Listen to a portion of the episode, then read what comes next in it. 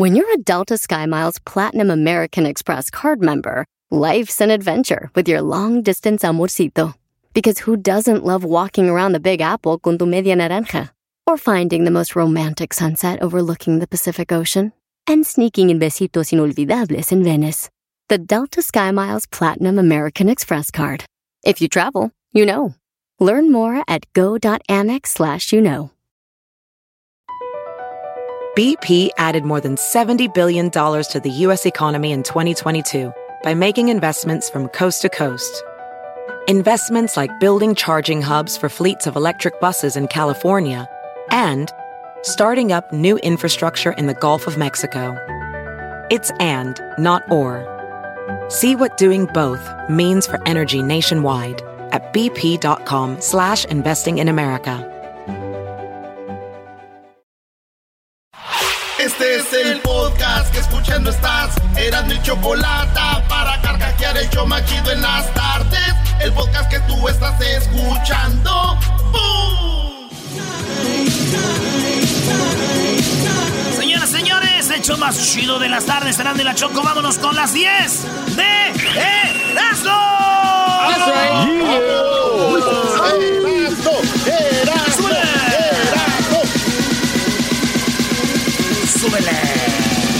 ¿Me oigo bien? Sí. Tape.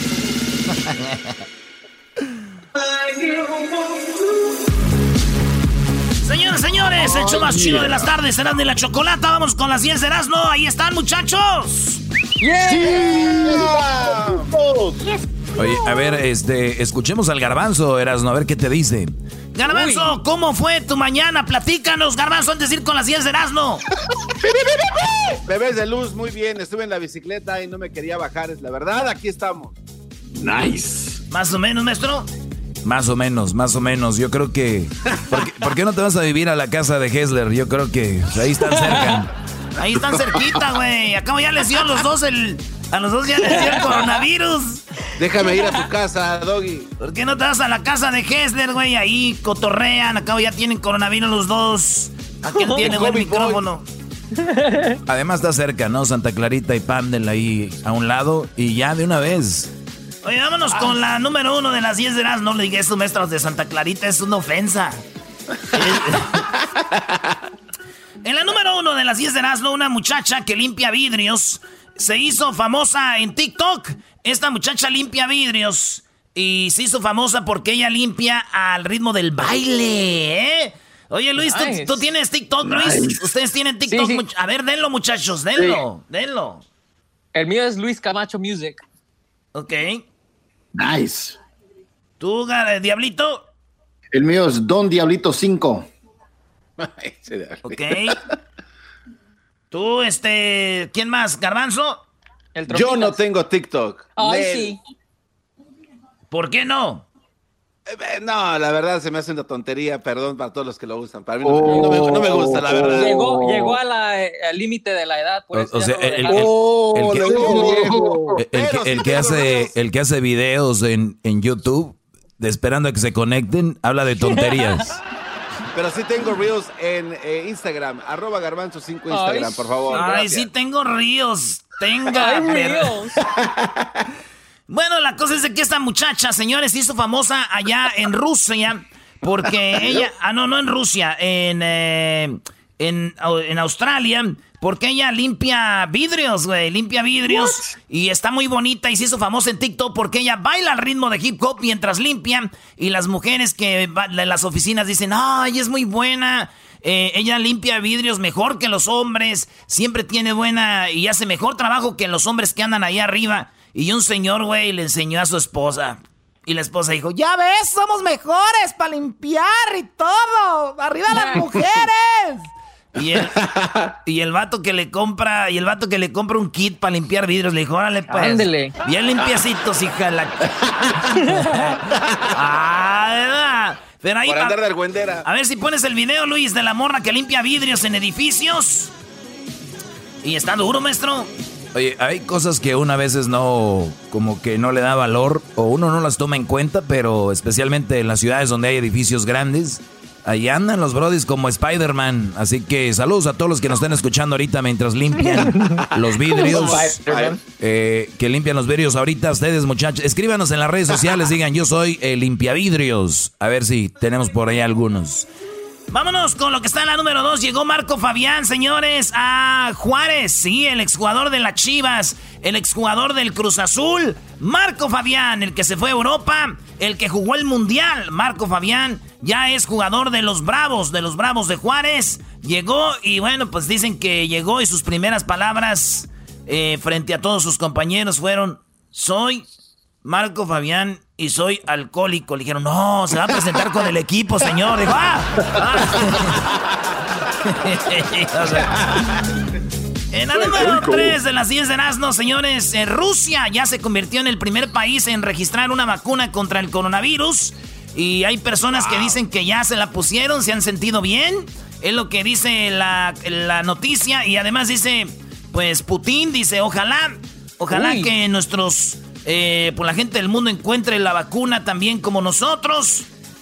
Esta mañana se registró por primera vez en el mundo una vacuna contra el nuevo coronavirus, dijo el jefe de, del Cambridge el, eh, y pues el mero machín. Así que dice que se siente bien las que se lo han puesto y en Rusia ya la tienen, maestro. Esto es lo que no te van a hablar mucho los canales americanos, ¿no? O sea, es ese tipo de noticias que que no van a decir el resto del mundo mucho, no lo vas a ver en primera plana, porque aquí siguen batallando para la vacuna, estamos buscando la vacuna. Ya sabes cómo son los intereses, ¿no? ¿Qué nos supone que Estados Unidos compró no sé cuánto a una compañía que hacía la vacuna? Sí, sí, sí, a, Piper y a Biote. Huele todo raro. Qué, raro, ¿no? No, si les digo. No, no, no, a ver, a ver, lo que pasa es que también hay que estar informados, mis queridos. No, no, no. Mira, la, vacuna, la vacuna. Escuchen el que crean que fuimos a la luna. Dale. Sit down. La vacuna que sacó Rusia no estaba contemplada en las seis que tenía aprobada la Organización Mundial de Salud. Así es de que estos cuates están prácticamente lidiando con una vacuna. Pero esa pues, organización. solo Dios sabe. y esa organización es todo lo que ellos digan, eso es. Eh, no, pero debería tener más confianza porque a eso se dedica. Bueno, señores, aquí seguimos con esto, así que en Rusia ya hay una vacuna, oye, güey, y le llamé a mi primo, allá está en Rusia, le dije, oye, güey, y hay, porque él se la puso, y le dije, ¿hay efectos secundarios? Y dijo, no, primo Erasno, me siento bienuski, atodisca madruski, previen, nenen, pasiva, prostrasca. Vamos por la número 4 de las 10 de Erasno. Resulta de que en México ya los empaquetados tienen unas alertas para cuando usted va a comprar panecillos. Usted sabe que México es el país más obeso del mundo, el más gordo. Somos el país más marrano del mundo. Esa es la verdad. Hoy. para que me entiendan. Entonces nosotros, eh, los mexicanos, consumimos muchos panecillos que ya saben que marinela, que bimbo, que sabritas, todo esto. Y ya pusieron eh, los nuevos reglamentos donde tú cuando vas a comprar algo, ahí te dice alto en azúcares, alto en grasas saturadas, alto en calorías. Y te va dando toda la información de qué es lo que debes o no debes de comer. Y por ejemplo, aquí está nuevo etiquetado.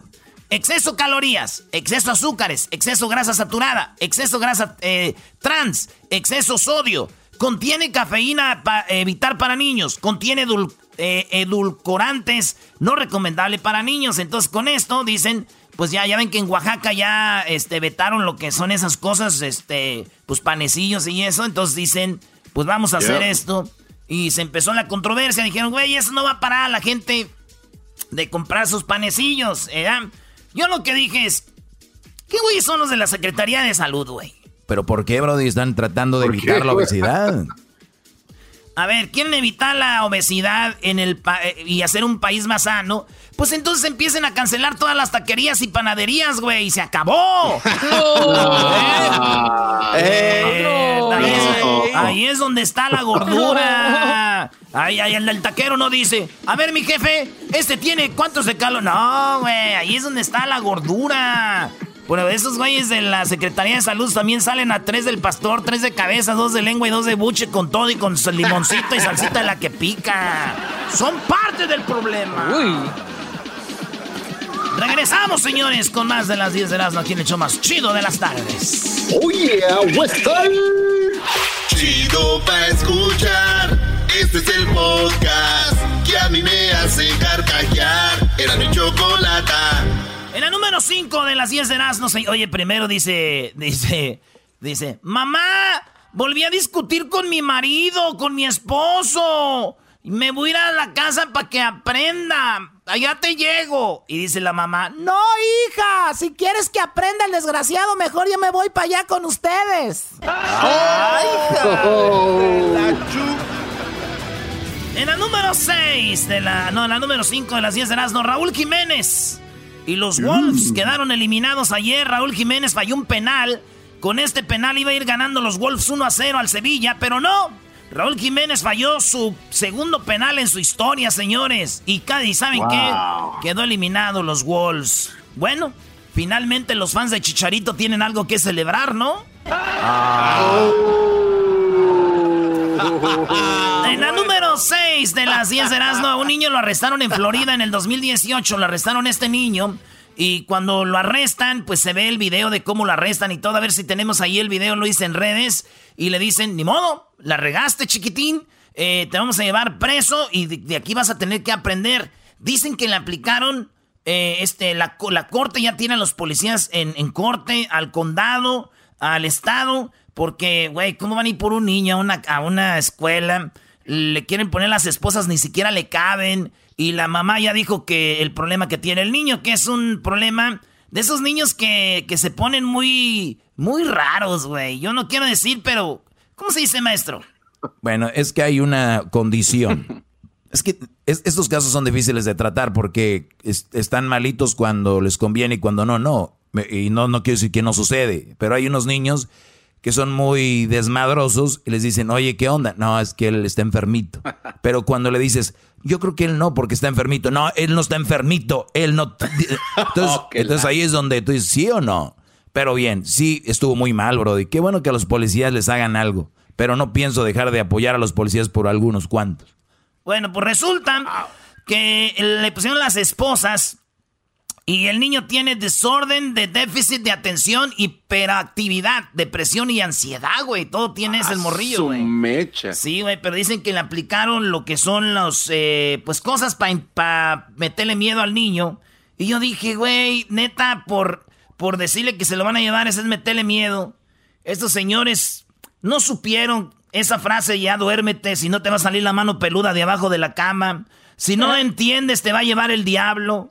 No veas tele cerquita que te vas a quedar ciego, visco. Si me muero, pues es por tu culpa. Todas esas cosas, güey, también eran daño para nosotros. Si me muero es por tu culpa.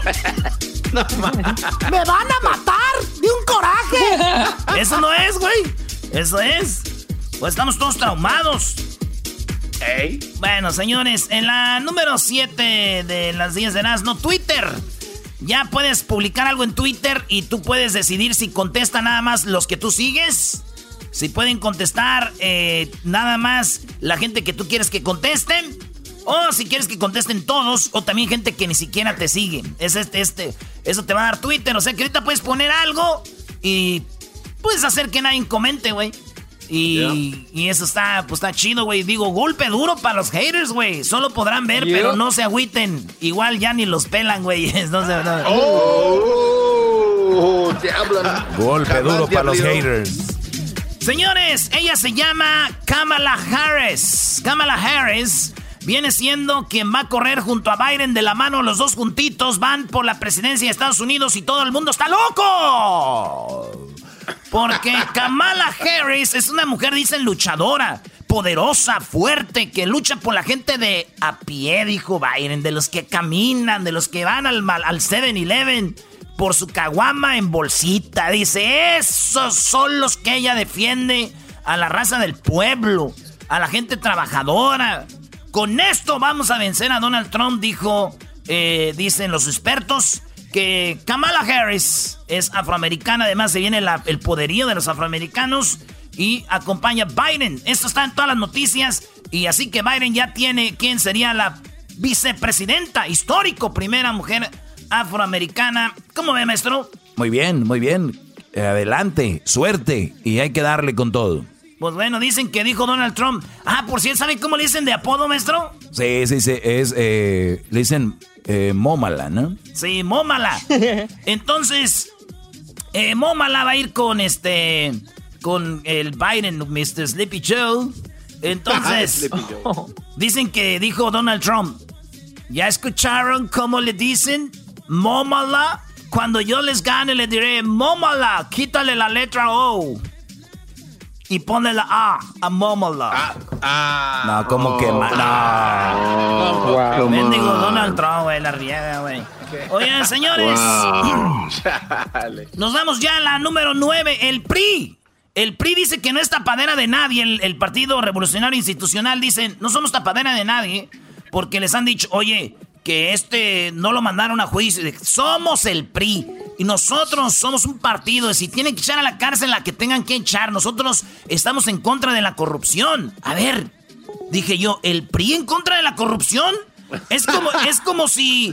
Es como escuchar decir eh, a Steve Jobs que está en contra del iPhone o, o, a Sony, a Sony decir que está en contra del PlayStation. O sea, ¿cómo puedes estar en contra de algo que tú inventaste? De algo que tú hiciste. La 10, mi Brody. La 10, maestro. Cristian Odal. Ya ahora sí, ya es oficial. La Belinda ya dijo que sí. ¿Sabes cómo dice Belinda cuando yo lo vi primero. Él era como sangrón. Como que yo pensé que le caía mal, ¿no? Tú sabes. Hasta un día que en la mañana me mandó un mensaje de texto a las 3 de la mañana. Y decía el mensaje de texto, escucha la canción, me dices qué te pareció. Y escucha la rola, Belinda dice, ay, güey. Y le dice ella, ¿y esta canción quién la escribió? Y él me dijo, la escribí para ti. Es tu ah. canción. ¡Y toma! Cristian Nodal tiene 21 años, güey. Ella tiene 30. O sea, 9 años mayor Belinda que Cristian Nodal. La cosa es de que, pues ya está, güey. Son novios. Uno más. A ver, novios de Belinda. A ver, el, el Ben Taley, el cirujano, el Giovanni Dos Santos, el futbolista, el Chris Angel, el mago, Pepe Díaz, el empresario, Christopher Ackerman, el que era de la de RBD, Lupillo Rivera, Cristian Nodal, güey. Ya vi, güey. dicen, dicen que nomás los usa para subir de puesto, güey. Y ojalá y ella se haga locutora, güey. ¿Para qué? Para que un día, güey, ella diga...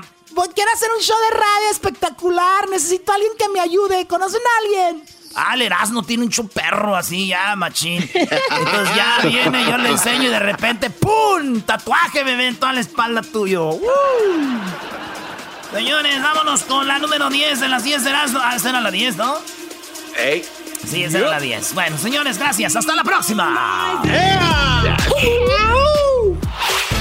El podcast de no hecho Chocolata.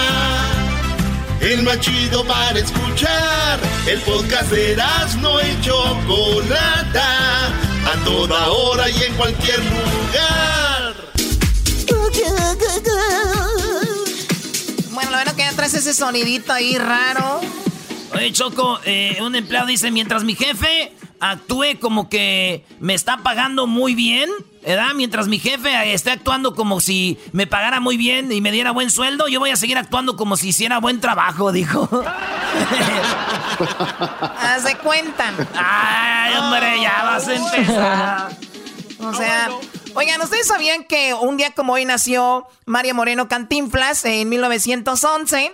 Pues bueno, resulta de que era uno de los hombres, bueno, era un hombre muy rico, tenía una mega mansión en la Ciudad de México y el hijo de Cantinflas eh, cuenta, a este hombre lo criticaron mucho, a Mario Moreno Ivanova, lo criticaron mucho porque decía, es el hijo de Cantinflas, es un junior, tiene de todo. Y él dice, la verdad sí, sí me iba muy bien, tenía una mega mansión.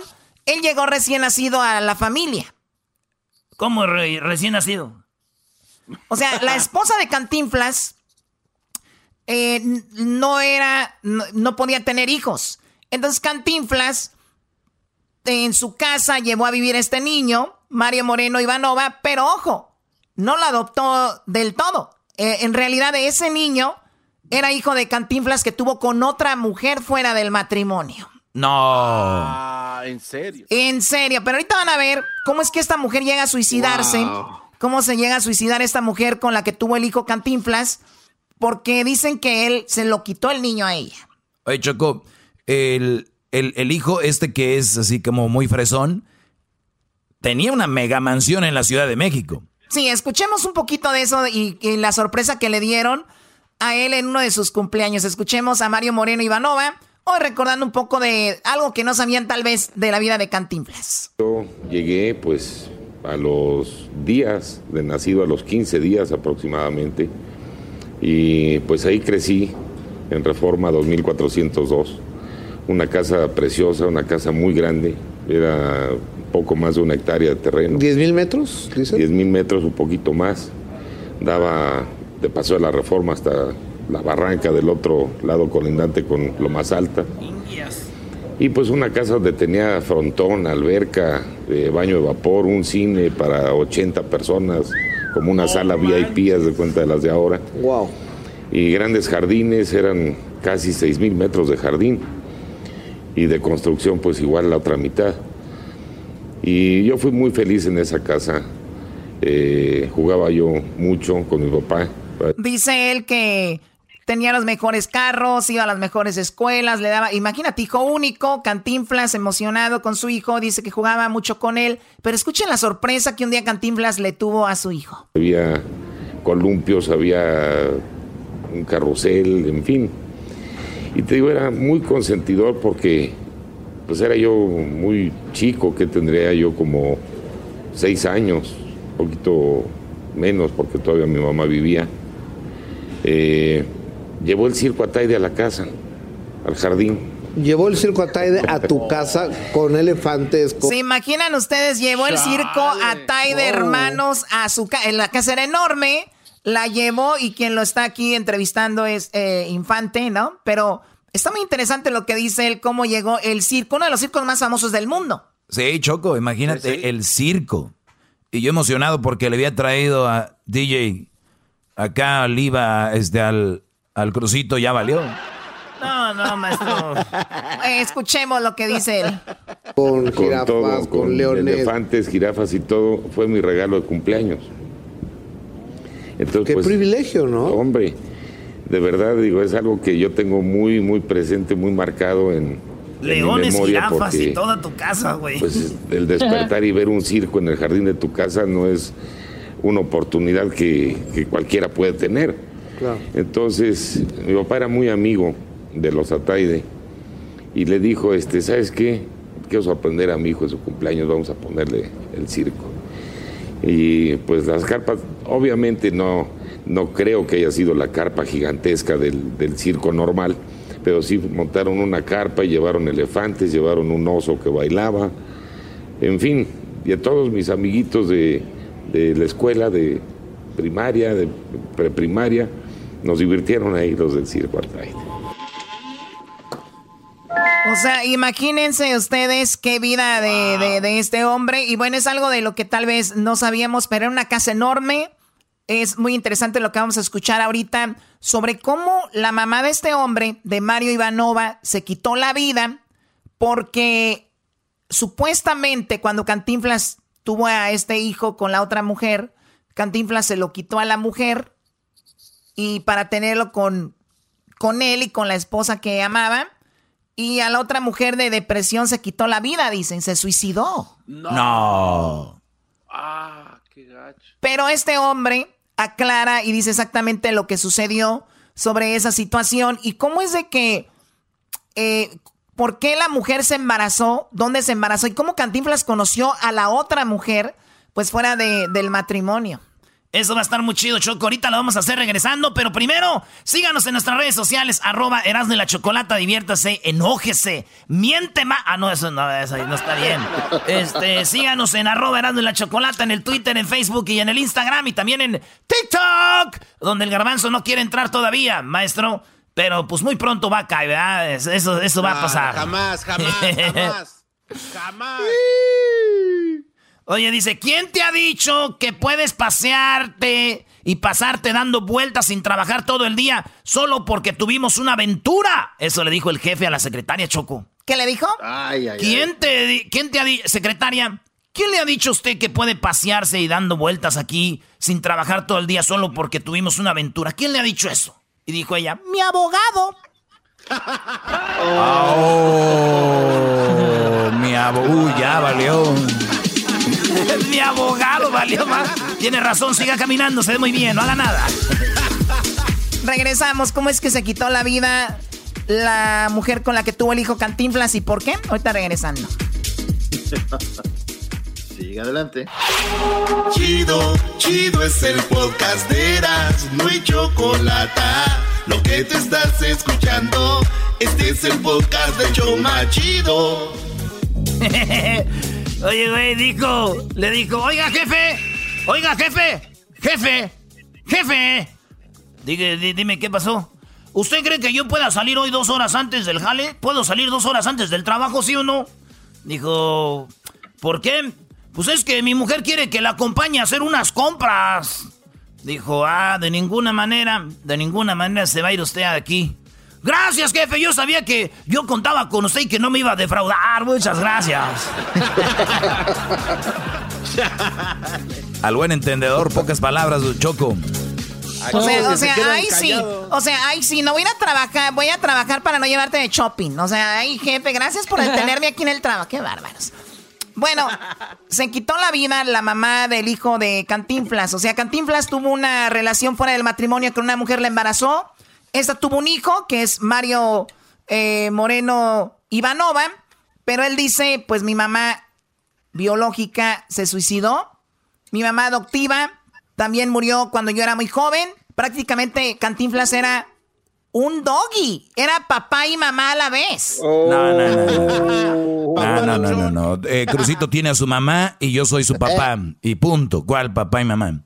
Pero Cantinflas sí, o sea, lo crió a él solo. Eh, entonces escuchemos la historia eh, de este hombre. ¿Cómo es que llegó a vivir con Cantinflas? La mamá murió, ¿por qué murió? Y aquí está la historia. Mi papá conoce a mi mamá biológica, Marion Roberts. Ella viene aquí a México con un grupo de amigos y sus amigos la dejan aquí colgada, se puede decir, con la cuenta del hotel, en el Hotel del Prado, en el centro. Eh, ella, pues, al verse abandonada por sus amigos, sin dinero, sin cómo pagar la cuenta, eh, le dice al, gerente del hotel, pregunta, dice, ¿cómo puedo hacer para salir de este lío? Él le aconsejó que fuera a ver a Mario Moreno Cantinflas a su oficina, porque ayudaba a todos. De hecho, fue a, a su oficina, eh, la vio y lo que me platican es que después la vio en el hotel, arregló que se pagara todo y pues ahí fue un flechazo, ¿no? Posteriormente cuando... O sea, dice fue un flechazo, mi jefe fue a sacarla del... Le fue a pagar la deuda y fue un flechazo. No, flechazo, pero de aquellas, Choco, en el hotel. Pues sí, sí. Oye, pero las amigas la dejaron colgada con la cuenta esta americana y le dijeron, pues pregúntale a Cantinflas a ver si te ayuda. Y Cantinflas le ayudó. Qué buena onda, ¿no? Eh, Choco, yo creo que era picarón, don Mario. Don Mario dijo, a ver, véngase mi chata, con permisito. Bueno, pues eso es lo que sucede. Dice que él le pagó la cuenta a esta mujer Hubo flechazo después de que le pagó la cuenta a ella. Y fue un flechazo, ¿no? Posteriormente, cuando mi papá estaba filmando la película Pepe en Los Ángeles, California, en Hollywood, ella va y lo visita un diciembre de 1959. Y yo nazco el 1 de septiembre de 1960. Coincide, ¿no? Claro. No, y aparte, déjame decirte que mi papá, cuando yo cumplí 18 años, él me dijo, me previno. Dice, mi hijo, yo te voy a prevenir de todas las amistades o buenas o malas que te quieran platicar una historia verdadera Me invitó a cenar. O sea, Cantinflas le dijo, hijo, esta es la historia para que tú no andes escuchando cosas que no son. O sea, sí conocí a esta mujer ahí en el hotel, pagué la cuenta, me fui a filmar a Hollywood. Pepe, ella ahí llegó, pues recordaron viejos tiempos, la embaraza, nace este chico y dice, mi papá me platicó para que no anduvieran con mitotes, pati chapoy. Escuchemos. Y pues realmente yo no sabía lo que me iba a platicar. Y me platicó esa historia de que mi mamá adoptiva, su esposa Valentina, no podía tener hijos. que Habían intentado los 35 años de matrimonio, pero por cuestiones de salud no, no le era posible. Que había conocido a una persona, a otra mujer, que no me, nunca me dijo el nombre, pero así lo manejó. Este, me dijo que yo había nacido en Dallas, en el hospital de San Peters, que a los 15 días me había traído a México. Y pues él, él es mi padre. La que es adoptiva es mi madre. O sea, imagínense ustedes, Cantinflas eh, viene, embaraza a esta mujer Y pues el niño nace en Dallas y le dice Cantinflas, pues te voy a llevar a vivir conmigo. Y entonces la otra mujer dice, pero pues es mi hijo. Pues sí, pero pues también es mío. ¿No? 35 años sin poder tener hijos, Cantinflas con su esposa Valentina, la rusa. Y 35 años después llega el niño. Oye, pero dicen que ni siquiera se enojó Valentina, ¿no? Que, que Valentina dijo, pues bueno, al final de cuentas es tu hijo y que hemos querido tener un hijo, ¿no? Entonces es nuestro hijo. Y lo trataba como si fuera su hijo. Escuchemos más de de esta historia. Él es mi padre, la que es adoptiva es mi madre. Valentina. Ok, ahora. Pero déjame decirte una cosa muy interesante. Hace unos meses, de hecho vísperas de Navidad, por las nuevas cuentas estas de Facebook, todo de la tecnología, me contactó una, una señora de nombre Jane Mansion, que vive en, Plano, Texas, amiga de mi madre. Y ella se conoció cuando mi madre se embarazó, se conocieron en una parada de un autobús y empezaron a platicar y ella le invitó aquí a México y conoció a mi papá. De hecho, ella vino en el avión cuando me entregaron a mí. Y me platica que al avión subieron, antes de bajarse todos los pasajeros, el abogado de mi papá, un licenciado Ugalde. Y te digo que le creo porque me dijo los nombres. Y este y el señor socio de mi papá, el señor Jack Gelman. Entonces Jack y el licenciado Ugalde me llevaron a la casa de, de reforma. Y ahí es a donde mi papá pues, le dio la, la noticia y la sorpresa a su esposa, a mi madre Valentina, que inmediatamente me acogió con todo su amor. Y pues fue mi, mi madre por los próximos cinco años. Oye, güey, pero también hay que ser cantinfla, Choco, para eh, tú embarazar una vieja fuera del matrimonio y, decir, y llegarle a tu vieja diciendo, mi amor, sorpresa. O sea, está bien. hay que ser cantinflas para tener un hijo fuera del matrimonio y te llegar y decir, dice, llegó y le dio la sorpresa a mi mamá. Pues no manches, pues es, sí, güey, a ver, tú, los que están casados vayan a tener hijos y luego dicen, mi amor, en nueve meses te va a traer una sorpresota. no, yeah, right. Bueno, tiene razón, pero yo creo que ella, yo creo ya más o menos sabía, o solo que Cantinflas no le haya dicho que era su hijo, de, ¿no? No, sí, está diciendo que le platicó toda la historia. Bueno, a ver, ¿qué más? Y pues fue mi, mi, madre por los próximos cinco años. Mi madre biológica, ella regresa al cabo de un año que tenía yo de edad, en noviembre de 1961. Intenta recuperarme. Ok, aquí es cuando la mujer que lo tuvo regresó un año después y diciendo, voy por mi hijo. O sea, es mi hijo, voy por él. Y aquí es donde pasa la tragedia, que donde ella se quita la vida porque no, no logra recuperar a su hijo. Tenía yo de edad en noviembre de 1961. Intenta recuperarme. Mi papá le dijo, ¿sabes qué? Es imposible, ya está registrado bajo mi matrimonio y pues no, no te lo puedo dar. Ella no toma nada bien esta situación y se quita la vida. Se quita la vida en el Hotel Alfer. En el hotel se quitó la vida ahí mismo. Ay, güey. Qué triste. Oye, yo no sabía esto, tú, Choco. Yo nomás sabía que la que había hecho la película El Barrendero Cantinflas. Bueno, tú eras lo que más. O sea, la mujer se quitó la... Eh, injusto para la mujer, ¿no? Pues si llegaron a un acuerdo, Choco. Primero llegaron a un acuerdo. Yo creo que era acuerdo, era acuerdo. Yo creo que si se quitó la vida, yo creo porque Cantinflas le dijo, no lo vas a poder ver, me imagino. Pues solamente si hubiera sido eso, porque Cantinflas podía haber dicho, pues puedes verlo, es tu hijo, puedes venir, estar acá, ¿no? Pero luego ahora sí. ha, dicho ha dicho Valentina, ¿me vas a hacer otro hijo? Ya no quiero. Lo que son las cosas, ¿no, Chocó? Hay mamás que se quitan la vida y otras que les diera mucha felicidad. ¿Les diera mucha felicidad qué, Garbanzo? Que les quitaran a sus hijos y se los llevaran. Oh, sí, hay unas que dicen, ya, que regresen a la escuela los niños, estoy feliz que se vaya, dicen. Bueno, a ver, escuchemos más de, de esto nada bien esta situación y se quita la vida. Se quita la vida en el Hotel Alfer. Y bueno, mi papá movió cielo, mar y tierra por que no se hiciera mucho escándalo en la prensa y todo esto. Eh, ¿Y no se supo? Se supo nada más en una edición de Últimas Noticias de la tarde. Y de ahí, Excelsior. Últimas Noticias de Excelsior. Fue lo, lo último. Lo único, lo último que salió. Una fotografía nada más. Que la conservo esa edición. Mario Arturo Moreno Ivanova, ¿te vendió en 10 mil pesos, 10 mil dólares tu mamá? No, fíjate que no. Es que esa era una de las historias, esa era una de las historias que rondaba que decían que esta americana la tenían pues como una chica loquilla, ¿no?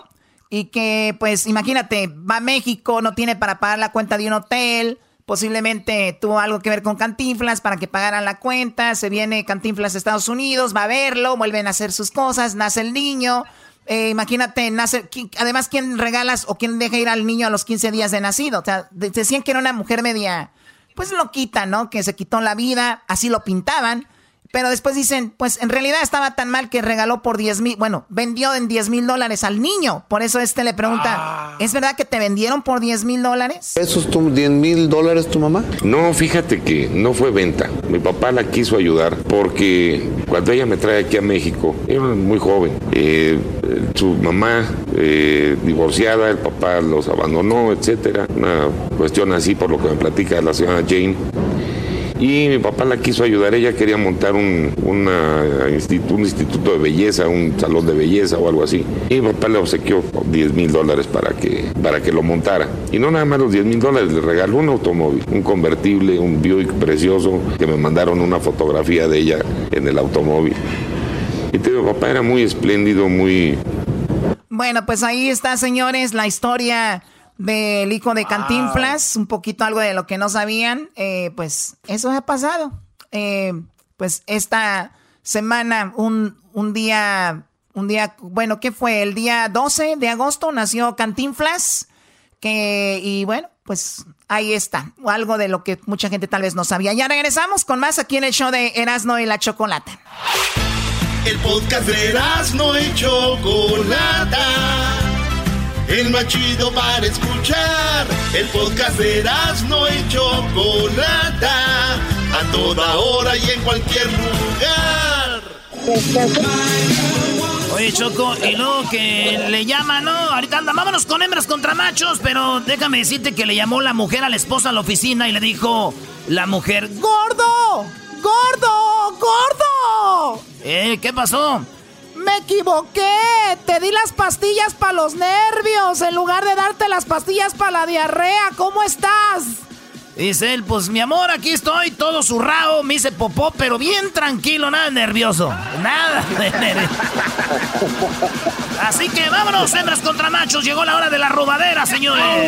¿Cuál hora de robadera? ¿Cuál hora de la robadera? Ya tú sabes.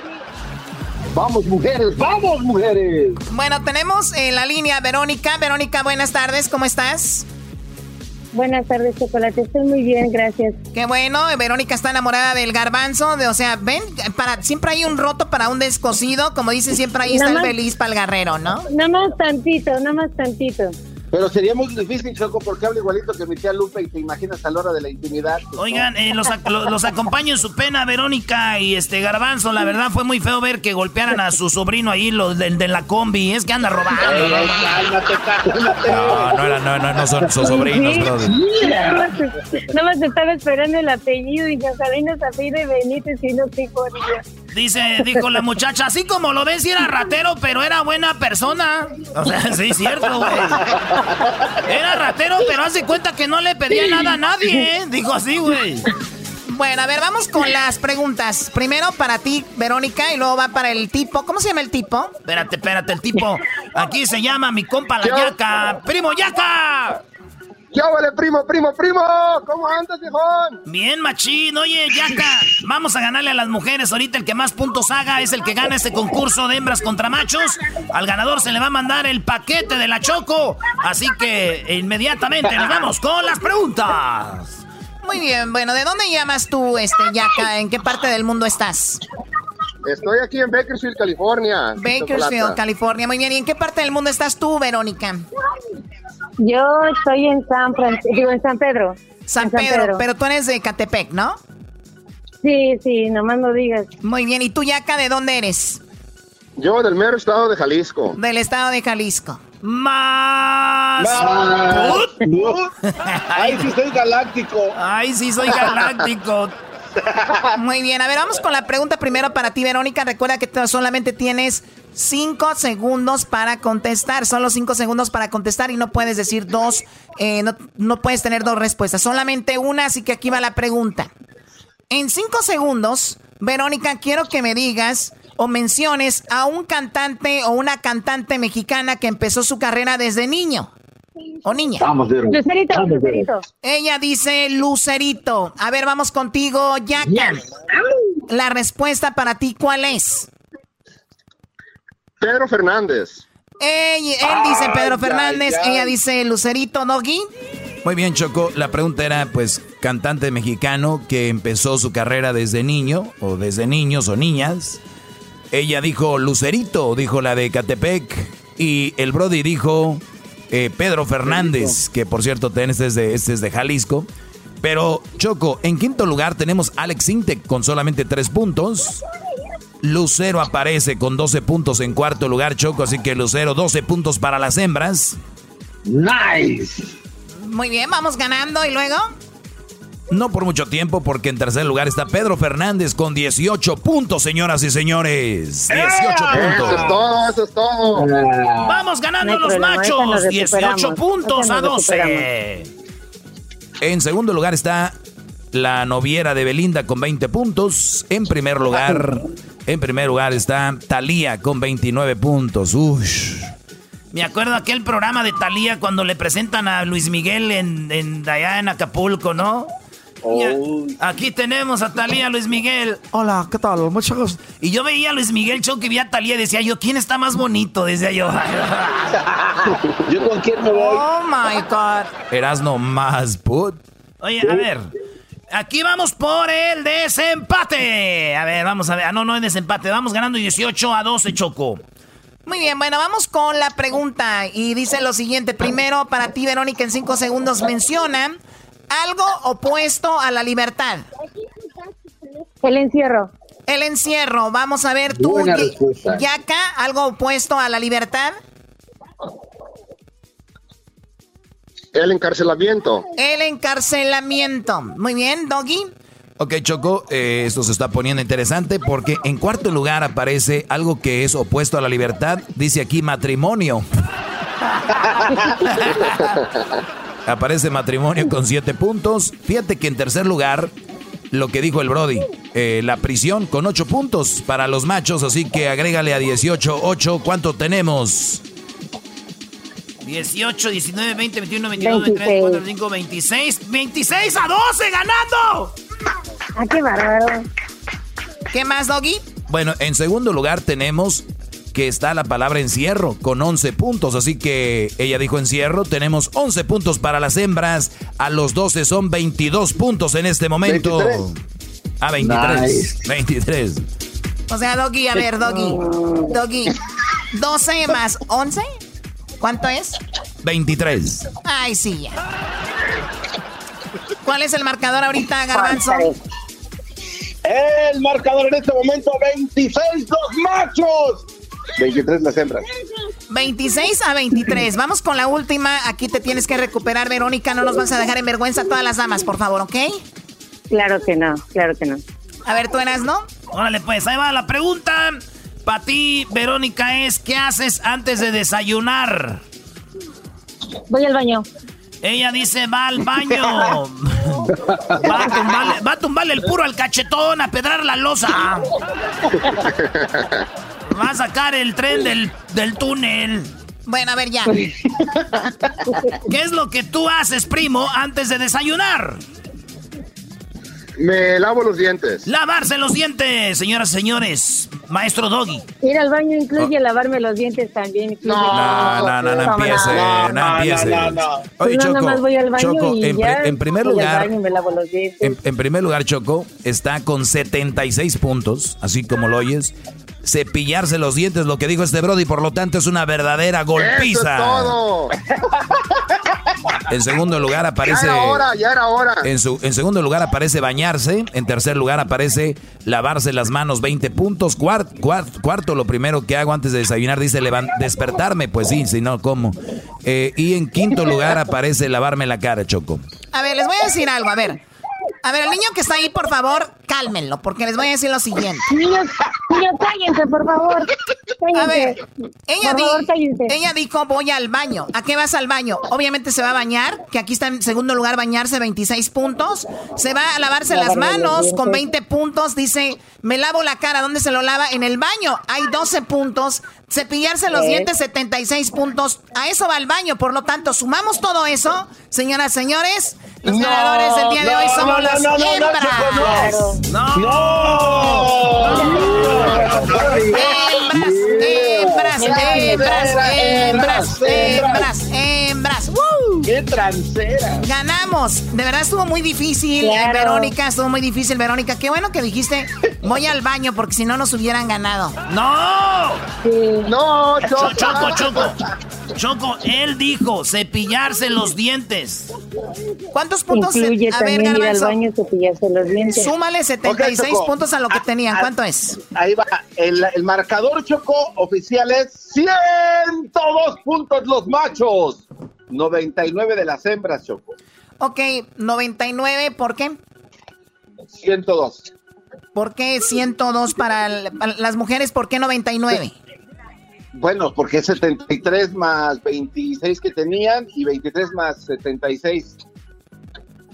Lavarse la cara tiene 12. Lavarse las manos tiene 20, bañarse 26, cepillarse ah, los dientes. No, no, no, vamos a sumar, vamos a sumar todo. No, Qué bárbaro, arrebatamos con todo.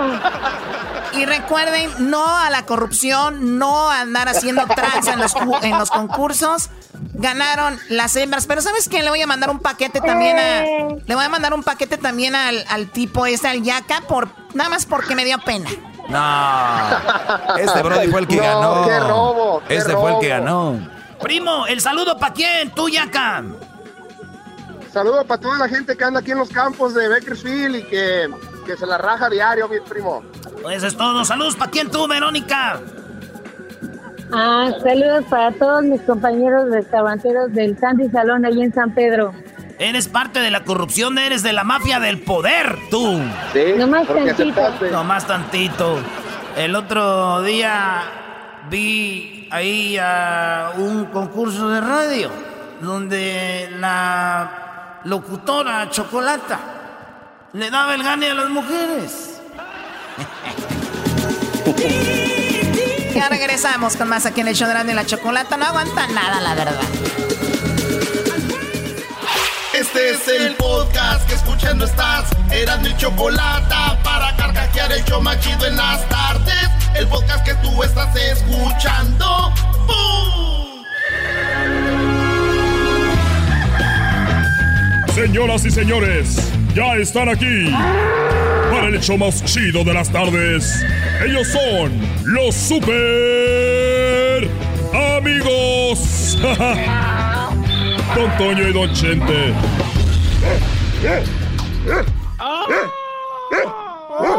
Queridos hermanos, les saluda el mar rorro acá desde el cielo.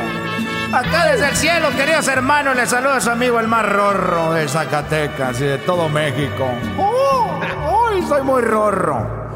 Yo como creído me equivoqué. Triste es mi vida. Ay, queridos hermanos, les saluda el más rorro. Dejen y voy a la tierra a ver qué dice aquel desgraciado. Uy, Chente, Chente. Aquí estamos, Antonio. Te saludo desde el rancho de los Tres Potrillos. Con mucho gusto y con muchas ganas de saludarte. Y saludos a todos los que ya cambiaron sus pláticas de de vamos a tomarnos un tequila por las de ¿y cómo andas de la próstata?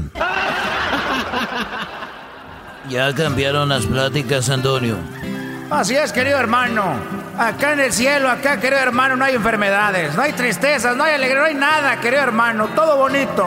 Porque yo siempre me porté bien en la tierra, querido hermano, por eso estoy gozando ahorita. Muy bonito, muy rorro. Oye, esa Qué bueno. Me da, hasta me hiciste reír, viejillo guango. Fíjate que. ¿Tú sabes cuál es la diferencia entre un testículo uh, eh, eh, blanco y un testículo rojo? No sé, querido hermano, no, no sé. ¿Cuál es la diferencia entre un testículo blanco y un testículo rojo? Son, son 50 son 50 rascadas.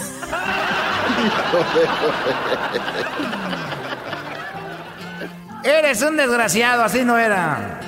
Era, ¿cuál es la diferencia entre un huevo blanco y un rojo? Y, es lo mismo, al final no es lo mismo, pero es igual. ya tienes fallón. Ya tienes fallón, querido. Me acuerdo cuando andamos bien marihuanos, ¿te acuerdas, querido hermano? Oye, no, no tienes que decirle a la gente cuando yo tú andamos marihuanos. No se crean, muchachos. Es una mentira lo que acaban de escuchar. Les voy a platicar yo, queridos hermanos, acá desde el cielo. Un día andamos yo y este rorro, o mejor dicho, este rorro y yo. Andaba ahí Chente y yo andamos bien marihuanos, queridos hermanos. Ahí íbamos en, el carro, íbamos en una camioneta. Íbamos a todo bien marihuanos, querido hermano. Estamos reza y reza. Hasta íbamos cantando aquella canción que dice: Vamos a ponernos marihuanos. Y todos, todos juntos no la vamos a tronar. Sácala ya, sácala ya, sácala ya. Así cantamos. ¿Te acuerdas o no, querido hermano? Bueno, sí me acuerdo, pero no quiero que sepan los muchachos de que yo en algún tiempo era marihuano y andaba contigo. Si lo sabe Dios, querido hermano. Que lo sepa el mundo, desgraciado. Bueno, ya platica qué es lo que pasó cuando andamos eh, bien marihuanos tú y yo.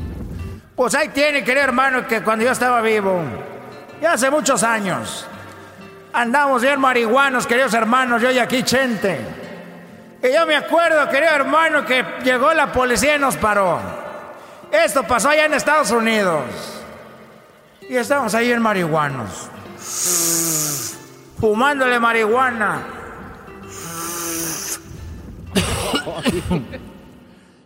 Sí, me acuerdo, y, me acuerdo que, que nosotros íbamos y la conseguíamos con un cholillo y le decíamos que era para riumas y se la creía. y nos paró la policía, me acuerdo, querido hermano, que nos para la policía y este desgraciado.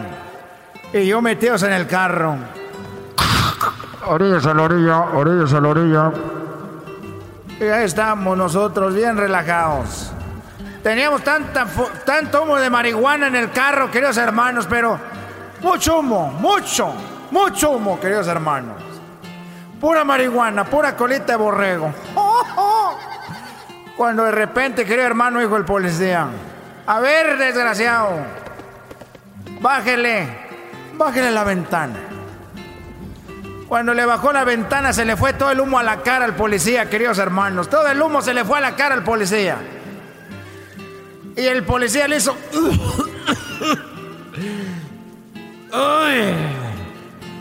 Estamos todos arrestados, estamos todos arrestados, dijo. Andamos bien marihuanos, dijo el... Él también se arrestó, querido hermano. Somos unos desgraciados. Yo no me acordaba de eso, es cierto. Ya no me acordaba. Es que ya no me acordaba por mis problemas de la próstata. Chido, chido es el podcast de Eras, no hay chocolate. Lo que te estás escuchando. Este es el podcast de Choma Chido. El chocolatazo es responsabilidad del que lo solicita. El show de Erasmo y la Chocolata no se hace responsable por los comentarios vertidos en el mismo. Llegó el momento de acabar con las dudas y las interrogantes. El momento de poner a prueba la fidelidad de tu pareja. Erasmo y la Chocolata presentan el chocolatazo. El chocolatazo.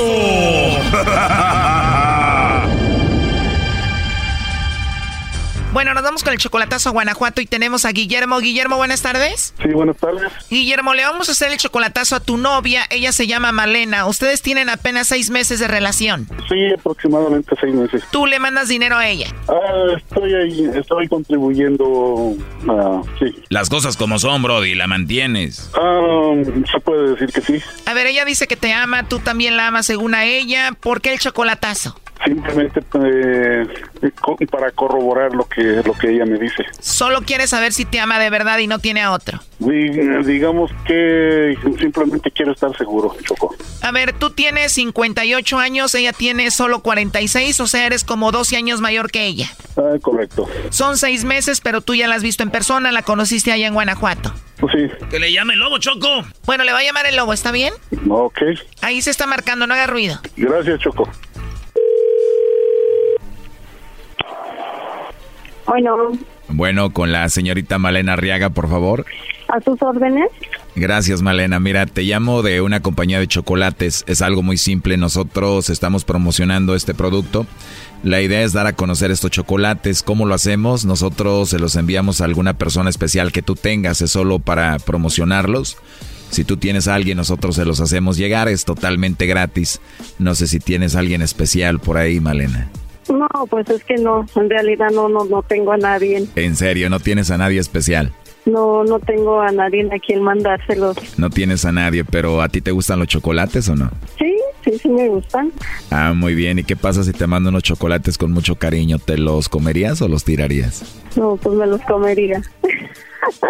ah, pues te los voy a mandar y voy a aprovechar ahí para ponerle polvitos de enamórate de mí. Oh. Eso ya sería cuestión de usted. Pues si no tienes a nadie, yo aprovecho y te los mando con todo y polvitos, ¿cómo ves? Ah, pues como usted vea. Qué bonito te ríes, Malena. Gracias. Oye, tal vez yo no debería estar hablando así porque estoy en mi trabajo, pero ¿sí te gustan los chocolates? Sí, sí me gustan. Si no te incomoda y no te meto en problemas, yo te los puedo mandar con mucho gusto. Ah, ok. Me imagino que si tuvieras a alguien no estuvieras hablando así conmigo, ¿no?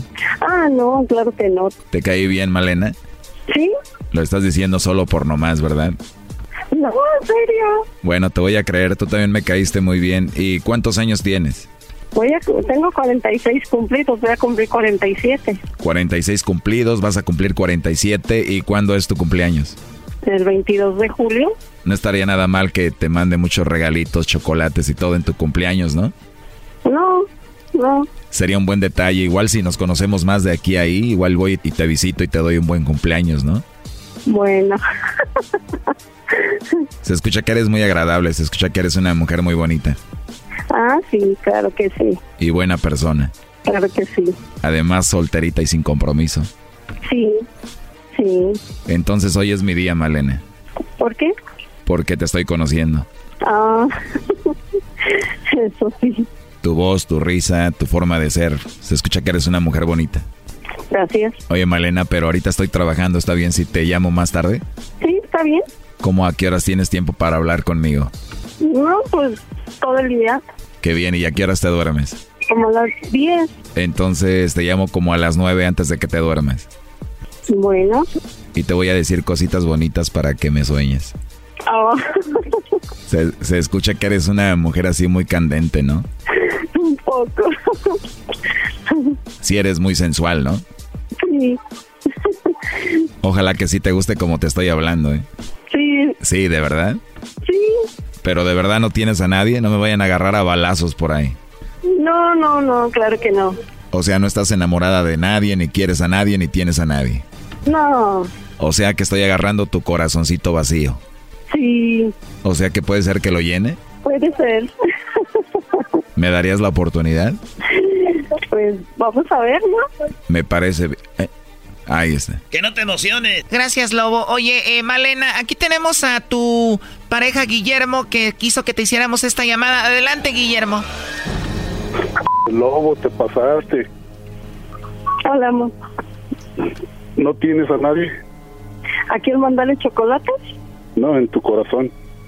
Ah, no, ¿a quién mandarle chocolates? No. No, te preguntó también que si no tienes a nadie en tu corazón. Ay, en mi corazón. Tienes, que lo tienes vacío. Vacío, amor. ¿Crees Eso que lo lo tengo que- vacío? Eso fue lo que le dijiste a este lobo. Tú sabes bien que no se puede dar mucha información, amor. Tampoco voy a ir dando información en la vida. Ya eh, diste tu fecha de nacimiento. Si el lobo sigue, ¿El qué? si el lobo, que si el lobo hubiera seguido, ya que hacer un- Amor. En fin, eh, ya, ya veo que no tienes a nadie. ¿Y que tienes que andar dando información de mí? A ver, dime. Mm, no, ¿No qué? no, no, no. ¿Me estás poniendo a prueba o qué? Información- No, ya, ya, ya olvídalo. ¿Me estás poniendo a prueba, verdad que sí? Brody, después de todo lo que dijo, no tiene vergüenza esta mujer. Te la está volteando, pero en serio, Brody. No, sí, sí, oí, ya, ya oí, Doggy. Me estás poniendo a prueba, pues para que veas. Para que veas, dice, y sí vimos todos y escuchamos. wow, esto es increíble. Al buen entendedor, pocas palabras. ¿Qué más le quieres decir tú, Guillermo, a Malena? ¿Hasta cuándo vas a poner la foto del Facebook en el Facebook? A ver, después de escuchar esto, ¿tú quieres que ya ponga una foto contigo en el Facebook? No, si no la pone ella, la voy a poner yo. Ya llévame, Dios mío, hoy nomás. Tranquilos. Oye, pero no está ni enojado este Brody ni nada, ¿eh? ¿Y, ¿Y por qué voy a estar enojado, Brody? ¿Qué no escuchaste toda la llamada con el lobo, Brody? Ah, ¿cómo no? ¿Y eso no te hace enojar? Ah, por favor, Brody. Tú no te enojes, Doggy, que yo voy a hablar con Malena en la noche, ¿ok? Igual a Guillermo no le importa, ¿no? Acábatela, lobo. Dile que sí le, dile que sí le voy a contestar a las nueve de la noche. No te creas, nada más lo hago como trabajo. A ver, Guillermo, después de escuchar toda la plática que tuvo con el lobo de todo esto, ¿cuál es tu conclusión? Mi conclusión es de que eh, yo creo que ahí, ahí va a terminar todo. Ahí va a terminar todo, Choco. Termina todo. Malena, después de escuchar esto, ¿tú qué le quieres decir a Guillermo, Malena? Nada, nada. No le importas, Brody. Claro, claro, claro que, claro que ya, ya lo veo porque. Después de todo esto, ¿por qué tú quieres una foto con esta mujer en el Facebook? Tengo, tengo tiempo eh, pidiéndole que ponga, que ella ponga la foto de Facebook, foto, foto en el Facebook y todavía está la fecha, no, lo he hecho. O sea, lo que tú quieres, Guillermo, es de que ella ponga una foto de ustedes dos como perfil. Ah, exactamente. Oye, pero eso ya es de niños, ya deberías entender cómo está la situación ahorita, ¿no? No, no, de, que entiendo, esto tengo bien. Entonces, Guillermo, ¿para qué rogarle a esta mujer que ponga una foto de ustedes dos en su Facebook? ¿Para qué rogar algo que a ella le tendría que nacer? Mm, ¿Y si fuera jugando, Choco? ¿Cómo? ¿Y si fuera jugando, si fuera parte del juego? ¿Cuál, el que ponga la foto? Ah, por decirlo así. ¿Una persona de 58 años y una de 46 jugando a eso? ah ¿Se podrá? A ver, Guillermo, luego me vas a explicar eso. ¿Va? Malena, ¿qué es lo que más te molesta de esto? Ya colgó. Qué bárbaro, este Brody va a hablar con ella y todavía él le va a pedir perdón a ella. Y hasta las orejas me va a jalar. Increíble, cuídate, Guillermo. Ok, Choco, muchísimas gracias. Hasta luego. Cuídense mucho. Esto fue el chocolatazo. ¿Y tú te vas a quedar con la duda? Márcanos 1 triple 874 2656. 1 triple 874 2656. Erasno y la chocolata. Chido, chido es el podcast de Eras, no hay chocolata lo que te estás escuchando, este es el podcast de Choma Chido. De todo no valió la pena tanto amor. Jamás imaginé que nuestra historia era ficción. Me hizo creer que todo iba perfecto entre los dos Soy nomás, Choco. Y cuando se No manches, nos tratan bien gacho. Ustedes nos engañan y todo. Y uno, por más que les dé bien, dicen que, que, las mujeres son como las. Así como las. Las de estas del techo, ¿verdad? Que si no las clavas bien se van. ¿Será, Choco? A ver, Erasno, tenemos a los chicos de, de, Ya tenemos aquí a los chicos de pesado que están con esa canción que se llama Lady. Y no precisamente, Erasno, nosotras las mujeres no estamos enfocadas en el sexo como ustedes, es lo que ustedes creen, pero nos descuidan en otras cosas, por eso nos vamos, así que no, no, creas. A ver, vamos con Beto Zapata, también tenemos a todos los chicos de pesado. Tenemos ahí a Pepe, a Luis, Mario, a Toño y a Julio. Buenas tardes, Beto, ¿cómo están?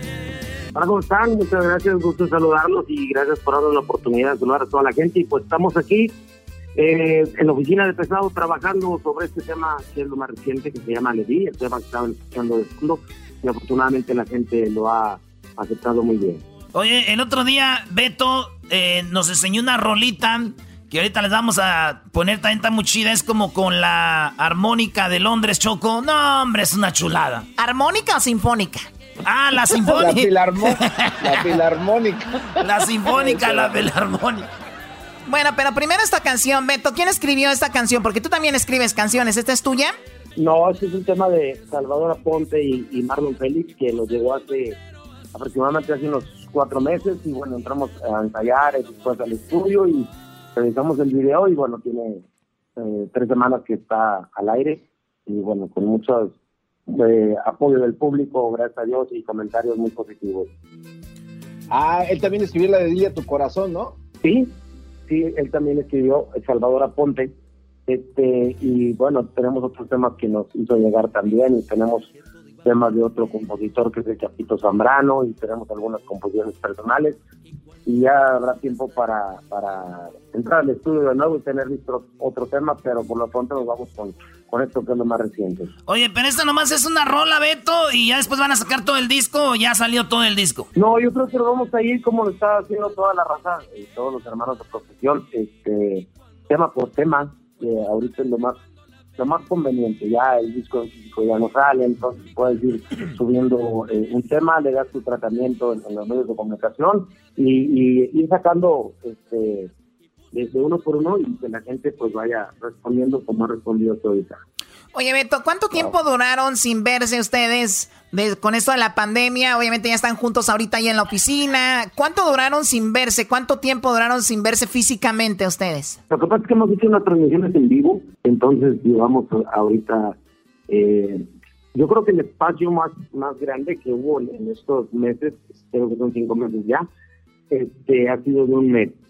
Pero después nos, nos juntamos a hacer una transmisión en la Arena Monterrey a puertas cerradas sin público y hace después hicimos uno también en el Pilot Bar donde grabamos las producciones de la cantina y hace una semana hicimos una transmisión con una una empresa con, de tiendas eh, a nivel nacional, eh, una marca de tiendas y esa fue la, la, la, última transmisión que hicimos hasta ahorita.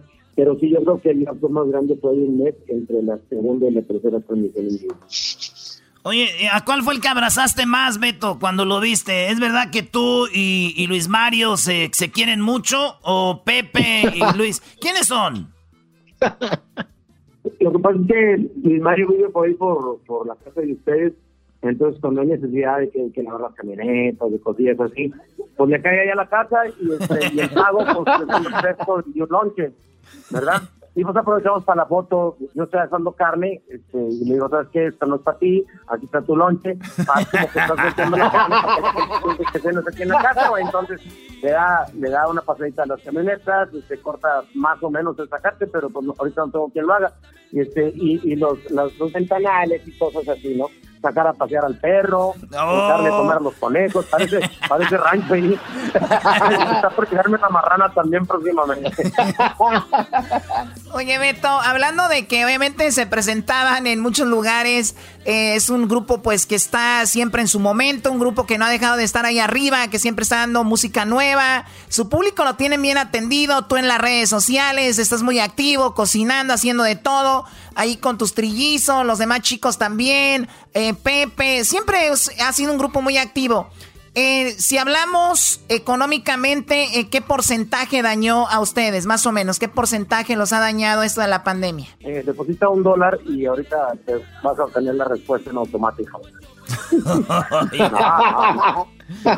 decía un camarada, compadre, digo, no, no traes 200 kilos que me preste, digo, que ando con la madre en raza, digo, cállate, digo, ya ando peor, yo traigo el puriguito donde le venía arrastrando. Ay, no, no, la verdad, pues, este, la empresa de pesado hasta la fecha continúa con la nómina, este, cubriéndola al 100%, y alrededor de, de, de 20 personas que laboran aquí dentro de nuestra empresa y entonces hacemos todo el saquillo. Obviamente cuando, cuando estamos eh, trabajando cada fin de semana siempre sacamos un porcentaje para alguna situación especial y en este caso pues este sirvió ese ahorro.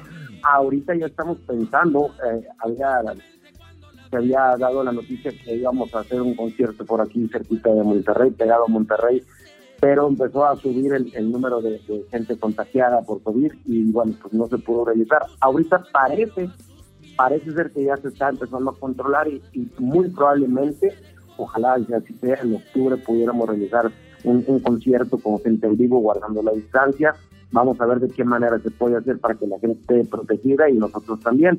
Pero pues sí, económicamente creo que a todos nos ha, nos ha pegado. Oye, pues la verdad que les deseamos mucho éxito, Beto, y ojalá pronto pues puedan estar en el estudio, porque igual nosotros acá estamos desde casa y saludos a todo el grupo y los vamos a dejar con esta canción que se llama Ledi del grupo Pesado y pues mucho éxito muchachos como siempre y hasta pronto. Gracias, un abrazo para todos con mucho cariño, cuídense mucho y saludos para todos los presentes. Después de todo no valió la pena tanto amor. Jamás imaginé que nuestra historia era ficción.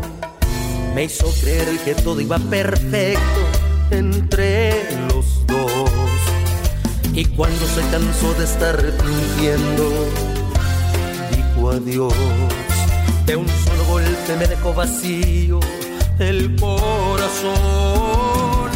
Le di toda mi vida entera, se la di, pues yo pensé que era para mí. Y cuando más la amaba, fue justamente cuando la perdí. Le di mi cuerpo y alma en cada amanecer, la hice mía una y otra vez. Cumplí sus fantasías y puse el mundo entero a sus pies no sentía nada. No entiendo por qué se dejó querer.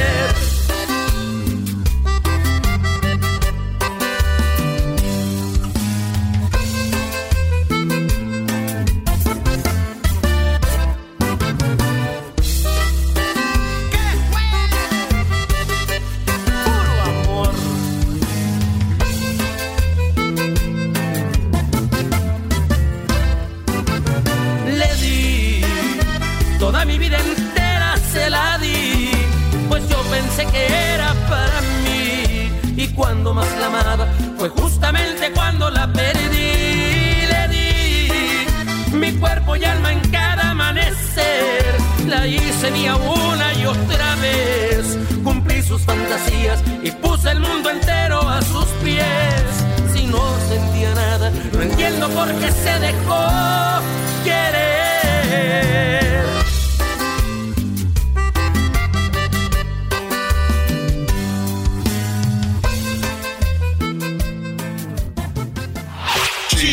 Para escuchar. Este es el podcast que a mí me hace carcajear. Era mi chocolata. Miren al charrito gacho, ya se me puso hablado. Bueno, ahí escuchamos cantando a Cantinflas, el cual nació en un día como hoy. Eh, pero por ahí me enteré de que no necesariamente nació un 12, sino que él nació un 13 pero sus papás lo registraron un día 12 porque obviamente la superstición ya saben que el día 13, bla, bla, bla. Pues bueno, Cantinflas, un día como hoy, nació en Mario Moreno. Y por eso tenemos aquí a Héctor Zagal desde la Ciudad de México para que nos platique todo o por lo menos algunas cositas que no sabemos de Cantinflas. Héctor, muy buenas tardes, ¿cómo estás? Hola, ¿qué tal, Choco? ¿Cómo estás? Pues hay momentos en la vida que son verdaderamente momentáneos, como decía Cantinflas, y yo creo que este es uno de los momentos momentáneos. 12 de agosto de 1911, 13 de agosto, nace Cantinflas y murió el 20 de abril de 1993. A mí me tocó hacer fila, vaya, cuando en, su funeral, el otro día platicábamos de una agencia muy famosa en el sur de la Ciudad de México que se llama Galloso, y yo estaba por ahí y entonces sí fue muy impresionante ver cómo toda la ciudad se paralizó porque había basureros, bomberos, policías y gente que estábamos haciendo valla para que pasara la, la, el cortejo, pues que en realidad pasó a todo lo que iba de Mario Moreno Cantinflas. Pues se murió de cáncer de pulmón, de un infarto al corazón, pero de cáncer de pulmón, porque se echaba tres cajetillas al día. No. O sea, cuando nos, tres cajetillas de cigarro fumaba al día Mario Moreno Cantinflas y por eso murió. Tampoco, tampoco se murió joven, como decía mi, mi abuelita, tampoco se malogró, ¿no? este, cuando alguien se moría así, ya mayorcito, dice, pues tampoco se malogró, mijito, como ¿no? Que ya pues ya tenías, sí, ya, ya, ya estaba traqueteado. Bueno, pues lo, y, por eso Pues por eso siempre lo vemos, lo veíamos fumando, eso no era no era actuario, no era actuado. ¿De dónde viene el nombre de Cantinflas? Pues la verdad es que nadie lo sabe. Él mismo siempre se hizo tonto cuando lo preguntaron varias veces que de dónde venía el nombre de Cantinflear, eh, de, de, Cantinflas, y la leyenda que él en algún momento, como sugiere, pero no la, no dice que sea verdad, él estaba en una carpa.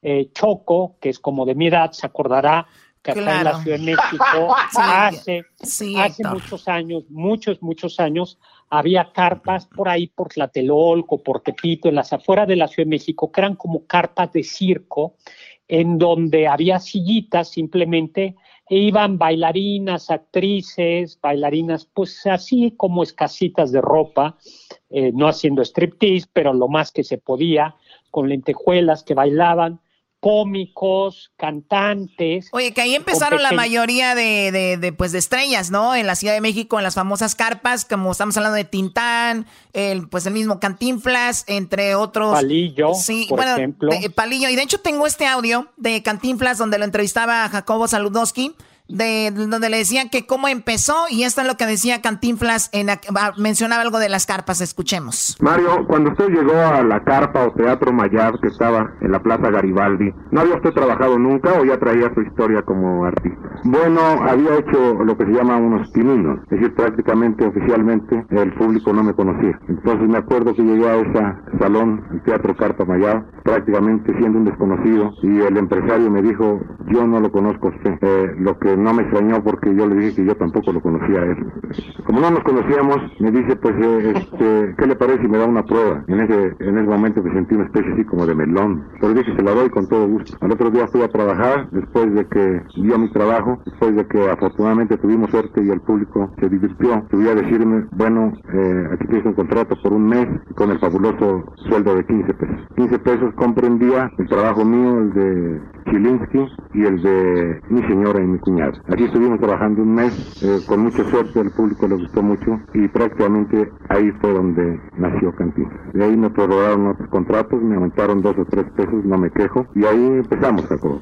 O sea, imagínate la esposa Chilinsky, que tal vez muchos no sepan que empezó con él, también uno de los de la época y también su cuñado, o sea, que la mujer de él era un tipo que era rusa o que era su esposa, Héctor. Eh, era rusa, eh, los papás de ella eran dueños en realidad de una carpa y este hábilmente se ligó a la, a la esposa Ivanova, con quien estuvo hasta el final de su vida, aunque dicen las malas lenguas que eh, sí tuvo por ahí sus quereres eh, Cantinflas, que no siempre le fue tan, eh, tan, fiel. Pero dicen que también Cantinflas tuvo un hijo fuera del matrimonio, que es el hijo este que tiene, ¿no? Que porque muchos dicen que él adoptó, pero dicen, no, en realidad yo soy hijo de Cantinflas, él lo dice. Eh, exactamente, el hijo, el, hijo adoptado, Mario Moreno Ivanova, se llamaba Ivanova porque lo adoptaron y en algún momento corrió el rumor de que este Mario Moreno era Ivanova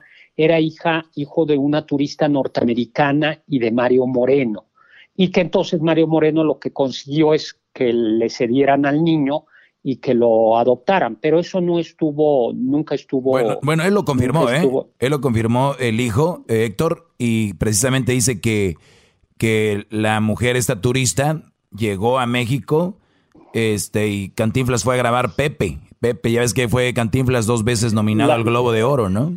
La primera sí lo ganó con el mundo con la vuelta al mundo en 80 días y la otra con Pepe, que es de los años 60. O sea, él ganó un globo de oro. Sí, porque fíjate que eh, un poco platicando, si quieres te cuento antes, les cuento antes de dónde viene el nombre de Cantinflas, ¿no? Él contaba, eh, él contaba que justo se ponía muy, se puso la primera vez que actuó ante teatro muy, muy nervioso muy nervioso. El público de esos teatros y de esas carpas no era especialmente fino y chiflaba. Y, o sea, ahí sabías si te había ido bien en el momento o no. Y entonces se puso tan nervioso que su sketch o su monólogo no se lo supo y comenzó a decir tonterías, y, pero a la gente le dio risa, le dio risa eh, porque creían que era actuado y alguien le gritó, ¿en qué cantina inflas? ¿No? Y entonces ahí Cantina Inflas, ¿no? Quedó lo de lo de Cantinflas, ¿no? Y eso es Ah, quizá, ese es quizá el secreto de, eh, de Cantinflas y que hizo también que a pesar de que tuviera dos intervenciones en Hollywood, la primera en 1956, La Vuelta al Mundo en 80 días, y la segunda en 1960 con Pepe, la primera no estuvo tan mal, eh, ganó un Globo de Oro, Michael Anderson lo dirigió con David Nips, el inglés, y basada en la obra de Julio Verne, y él sale, de, sale del Passepartout, que es el mayordomo. Pero una de las limitaciones, y luego Pepe, en 1900, a esta le fue bastante bien, incluso recogió 46 millones de dólares en cantina, güey. la vuelta al mundo en 80 días. Y en aquel tiempo. Pero en aquel tiempo era, era, era bastante, le fue bastante bien y se llevó la película seis Óscares, ¿no? No se llevó ningún Óscar directamente, directamente Cantiflas, pero se llevó un Globo de Oro. Pero una de las limitaciones es que, eh, él mismo lo decía, es que el chiste de Cantinflas es su lenguaje, ¿no? Por ejemplo, y, y su lenguaje, que era un lenguaje muy alburero, eso se nota en algunos de los de las películas en blanco y negro, todavía se notan pequeños albures o picardías, y luego se le va quitando conforme van siendo películas en color, pero siempre va a ser juegos de palabras. Por ejemplo, aquello de no sospecho de nadie, pero se desconfío, pero desconfío de todos. O su película, que es la que lo lanza al estrellato, que es como la cuarta o la quinta, y está el detalle, donde es famoso porque dice, pues ahí está el detalle, que ni es ni lo uno ni lo otro, sino todo lo contrario. Sí, que esa fue en 1940 y él dice prácticamente fue como su primer película. Imagínate, ahí fue donde obviamente se, se lanzó a la fama ya, pues así como dije, Claro. sí, de, con la de ahí, ese, ahí está el detalle de 1940. Y escuchamos cuál fue su última película, que fue en 1981, la del Barrendero, que ahí canta también. Honesto y sincero, a la mugre venzo yo. Mi bote listo. Oye, pero sí ya se veía viejo, ¿no? Sí, ya se veía Sí, ya, cambiado. ya estaba mayor. Ya Ya de la edad de garbanzo se veía yo creo ahí ya, ¿no? No, tampoco tan viejo.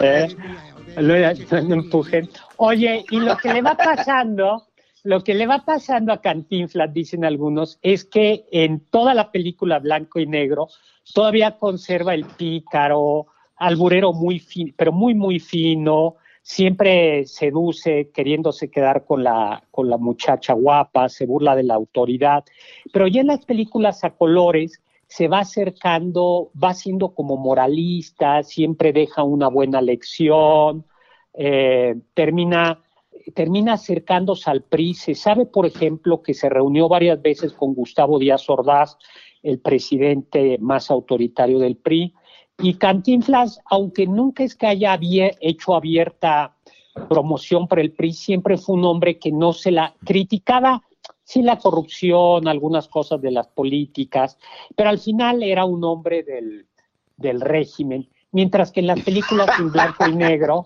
eh, no lo era. Y luego lo que te decía del inglés, de por qué no, por qué, por ejemplo, Pepe, en donde la hace de un caballerango justo en Hollywood, este, por- pues porque muchos de los chistes de, de, de- de Cantinflas tienen que ser en español. Claro. Esa famo- famosa expresión de ¿cómo dice que me dice que dijo? Pues claro, traducir esa de ¿cómo dice que me dice que dijo, joven? Pues nomás no, no, no Ah, sale. sí, en inglés, inglés. how you say that you say that you say that you say. Eh, no, Por ya no va. No, no, ya no va. aquella en otra película dice, como dijo el gran poeta, que no dijo nada, pues porque no le dijeron, no le dieron tiempo, pero como dijo, dijo Shakespeare, la filosofía de la vida es to be or not to be, que quiere decir te vi o no te vi, ¿no? A ver, ahí tenemos Claro. un pedacito de la de 1960, Pepe. Ahí va. Ahí va. A ver. Ah, leaving already? Been in trouble before, but kidnapping. I can... You know each cloud contains pennies from heaven. You'll find your fortune falling all over town. Who's this character leaning on my buggy? with Dice, ¿quién es este güey? Aquí está down? Cantinflas a un lado. Must be an autograph letter, huh? Ay, ¿qué tal? Oye, otra cosa, era un hombre muy rico, muy, muy, muy, muy era millonario y tenía fama de ser filántropo, aunque algunos, o sea, sí ayudaba a hospitales o, o ayudaba a orfanatos. Y hay gente que ha dicho que no, pero yo ahí tengo una anécdota personal y es mi abuela, que era muy, muy pobre, muy, muy pobre, y para mantener a los hijos, a, mis, a mi papá y a mis tíos, dice que en una ocasión Cantinflas recibía una vez a la semana gente pobre y los iba ayudando y que mi abuela hizo cola en, en, la casa, en las oficinas de Cantinflas, para irle a pedir ayuda, que era ayuda para los estudios de mis, de mis tíos, eh, de mis tíos, y mi abuela decía que le dio un dinerito, una cosa así, que, y que, digo, había que hacer cola, con lo cual eso de que pues si era millonario, vivía como millonario, pero como dicen, su, su, su esfuerzo le había costado y, y se ayudaba. Y hay, hay un cuadro muy famoso de Diego Rivera, de quien más que un cuadro, un mural muy famoso de Diego Rivera, de quien hablábamos hace algunos días, en la Ciudad de México, en el Teatro de los Insurgentes, donde aparece al centro Cantinflas, de un lado recibiendo mano dinero de los ricos y del otro lado repartiéndosela a los pobres. Y hay que decir que sí, que era, que era buena onda. Decían también, Guadalupe Loaes, esta escritora, decía que, era, que no era tan chistoso en la vida real y que era soberbio y arrogante. Eh. A, lo cual hay que decir, a ver, espérame, Cantinflas no era Cantinflas de tiempo completo. era, era, era un cómico y no te podías estar esperando que estuviera haciendo chistes y cantinfleando en la vida real. entonces, esto es verdad, esto es verdad porque en la película se veía o interpretan a un cantinflas bien pasado de lanza con su esposa, ¿no? Tan, tan sabrosa que estaba. Entonces sí era así, ¿eh? ¿en verdad? Parece que sí, que sí era pasadito. O sea, eso de la película de la vida de Cantinflas que salió hace poquito con este español que lo interpretó. Sí, pues bueno, oigan, se nos termina el tiempo, Héctor, siempre pues vuela el tiempo contigo y pues esas cositas de Cantinflas que en paz descanse un día como hoy nació este hombre. Hablamos de él porque obviamente si usted quiere ponerse de buen humor, deje de buscar Netflix y váyase y busque una película de Cantinflas, le aseguramos que se va a reír. Y es más, a veces ni sabes ni de qué está hablando, de qué es la película, simplemente verla hablar es chistoso. Pues gracias, Héctor, y pues nos escuchamos pronto. Muchas gracias, hasta pronto. Y como decía Napoleón, el que parte y reparte, le toca su Bonaparte. Eso, eso es, eso es Cantinflas. Bueno, pues mi Twitter arroba hzagal, zagal con Z, y ahí estoy en Facebook, Héctor Zagal, y en YouTube. Pues un abrazo a todos. ¡Saludos! ¡Saludos! Lo que más me gustó de Cantinflas fue que fue presidente de la América, Choco. Ay, por favor. ¿Sí? Fue presidente de la América, Cantinflas. ¿Cómo no? ¿Cómo no? El podcast de no hecho Chocolata el más chido para escuchar. El podcast de no y Chocolata, a toda hora y en cualquier lugar. Soy troquero y me gusta ser borracho. Es el día de, los troqueros, de reconocer el día de estas personas que día a día están obviamente trayendo producto, manejando grandes cantidades de algún material y no es nada fácil estar en la carretera arriesgando su vida. Imagínate esos que tienen pipas con algún combustible como gasolina, diésel o otras cosas. Pues gracias a ellos, muchos de nosotros tenemos alimento también en la casa, ¿no? Sí, Choco, a veces decimos que eh, hemos dado mucho crédito a la gente del campo pero pueden piscar y pueden hacer todo, pero alguien tiene que llevarlo de ahí a otro lado, ¿no? Y son los traileros, los troqueros, que también gracias a ellos tenemos muchos productos en las tiendas. Y también, Choco, eh, no solamente hay troqueros o camioneros o choferes, sino que también hay mujeres. Y por eso, hoy este día de reconocer a los eh, troqueros, tenemos aquí a una mujer, Choco, mejor conocida como la... Así le conocen, ¿eh? La troquera B. Así, la troquera B. Muchos jariosos que la siguen en Instagram le andan diciendo, hi baby, yo también manejo un, eh, tres remolques para ti, chiquita y todo. Ahí andan. Bueno, vamos con ella. Ella se llama Brenda. Brenda, ¿cómo estás? Buenas tardes, Brenda. Buenas tardes, ¿cómo están? Muy bien, oye, pues Brenda Stephanie Villanueva, solamente tienes 27 añitos, eres una troquera muy popular en las redes sociales, ¿tú tienes cuántos años ya manejando eh, tráiler, Brenda? Ya tengo cinco años manejando tráiler.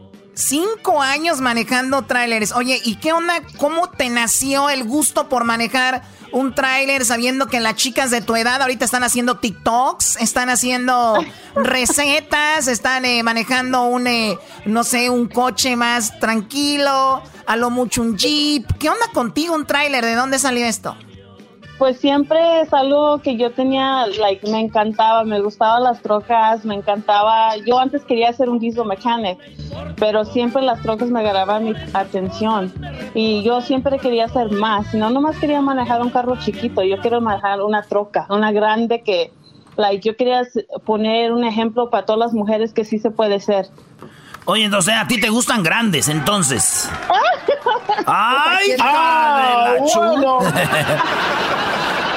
Oye, y, entonces eh, tú eres mami soltera, entonces eres una mujer, porque ahí escuchamos que tienes un perro grande, tienes un, manejas un tráiler, o sea, tú eres una mujer, como dicen, tough, ¿no? O sea, una mujer bold. Sí, soy dura, sí, like I'm a tough mujer. Ok, y entonces, eh, ¿tú ahorita vives solita o con quién vives? Vivo con nomás yo y mi hija. Solo tú y tu hija. Y, ¿Cómo te va? Para los que nos están escuchando, eh, como mujer, tú solamente, bueno, tienes este tráiler que tú manejas, ¿ya es tuyo o eh, lo tienes desde la compañía? ¿De quién es? Yo manejo por alguien, pero antes yo manejaba por mi papá y que teníamos también los trompos. So nosotros hacemos el cemento también. Ah, muy bien, el concreto. Entonces, a ver, el, el ¿Tú más o menos cuánto hace una persona que hace lo que tú haces como con el tráiler? ¿Es por lo que haces al día o es por carga? ¿Cómo te pagan? Pues nosotros los pagan por carga. Son, todo tu dinero depende de ti, que tanto le echas ganas. Si un día llegas huevón, no quieres trabajar, pues no vas a hacer dinero. Pues si le echas ganas, a mí me pagan por viajes. O cada viaje que yo hago, me pagan por ese viaje. ¿Cuánto te pagan por cada viaje que tú haces? 27% del viaje. 27% del viaje, para los que no entendemos qué quisiste decir, ¿cómo nos lo puedes explicar mejor? Como si una carga que haces vale 300 dólares, 27% de ese viaje es tuyo, que vas a hacer en el cheque. De los 300 dólares. Sí. Ok, ¿y cuántos viajes puedes hacer por día? Pues nomás depende de dónde vas, como si los lo más lejos vas, los más más dinero que vas a hacer en los viajes. Si estás más cerca, los viajes valen un poquito. Como si está bien cerquitas, como unos 15 minutos, haces como 100 dólares. Y so, de los esos 100 dólares, 27% es tuyo. Pero si vas más lejos, los viajes están más caros. Oye, pero hay troqueros que prefieren ir lejos porque dicen, yo agarro carretera y voy tranquilo o andar en la ciudad y vuelta y vuelta, ¿no? Sí, es porque es algo como que, como yo, a mí me gusta andar en las montañas, me encanta andar en las montañas como porque no hay tanto tráfico como en Denver, el tráfico está peor. Pero a ver, like, a veces a mí me gusta ir lejos porque es, es algo que te puedes relajar, es algo que te encanta. Pero a mí, like, a mí, a mí me gusta ir a las montañas mucho y muchos le tienen miedo. Oye, y entonces cuando está lo del, porque ahí de repente pues neva, es más peligroso, ¿sigues trabajando o es cuando está tu trabajo más despacio? No, yo sigo trabajando. ¿Y cómo es más peligroso o es lo mismo? Es, sí, es mucho más peligroso, nomás necesitas ponerle más atención porque cuando hay nieve le necesitas poner las cadenas en las llantas también para que no se resbala el camión. ¿Y si ayuda lo de las cadenas o qué? No, yo lo hago sola. Ah, te, tú, lo, tú pones las cadenas solita, tú haces todo. Si se descompone el tráiler, ¿también sabes de mecánica? Pues yo, pues yo voy y le ayudo a mi, mi patrón, me enseña poquito, pero él lo arregla. Pero casi sabes todo, fíjate, Choco. Ven, y ustedes que no pueden aquí arreglar un control. El otro día dijeron, no sirve el control, en las pilas, eso era todo. O sea, ven qué mensos son. Pero, pues, es que también, o sea, es que yo lo arreglaba antes a golpes o lo acercaba más y ya, o le apretaba mucho al botón. Dice, apriétale el botón y ya sirve. Pero eran las pilas, Choco. Sí, estás, estás muy mensito. Pues bueno, a ver, tenemos, eh, Garbanzo, ¿tú quieres hacer una pregunta aquí a nuestra amiga trailera, mejor conocida como la troquera B? Sí, la troquera. Oye, bueno, yo tengo dos preguntas. A ver, la primera es, me ha tocado ver, Choco, a muchos trailers que se les ponchan las llantas y la gente les dice, tienes una llanta ponchada y les vale y se van, no se paran. Esa es una. La otra pregunta es, ¿es verdad que en el área de descanso se usa más que para descansar, que ahí venden de todo? Pues de las llantas primero, si no quieren cambiar una llanta, eso es bien peligroso. Eso es una cosa que se te puede voltear la traila y si estás cargado es peor. Todo eso nomás es porque andas de huevón.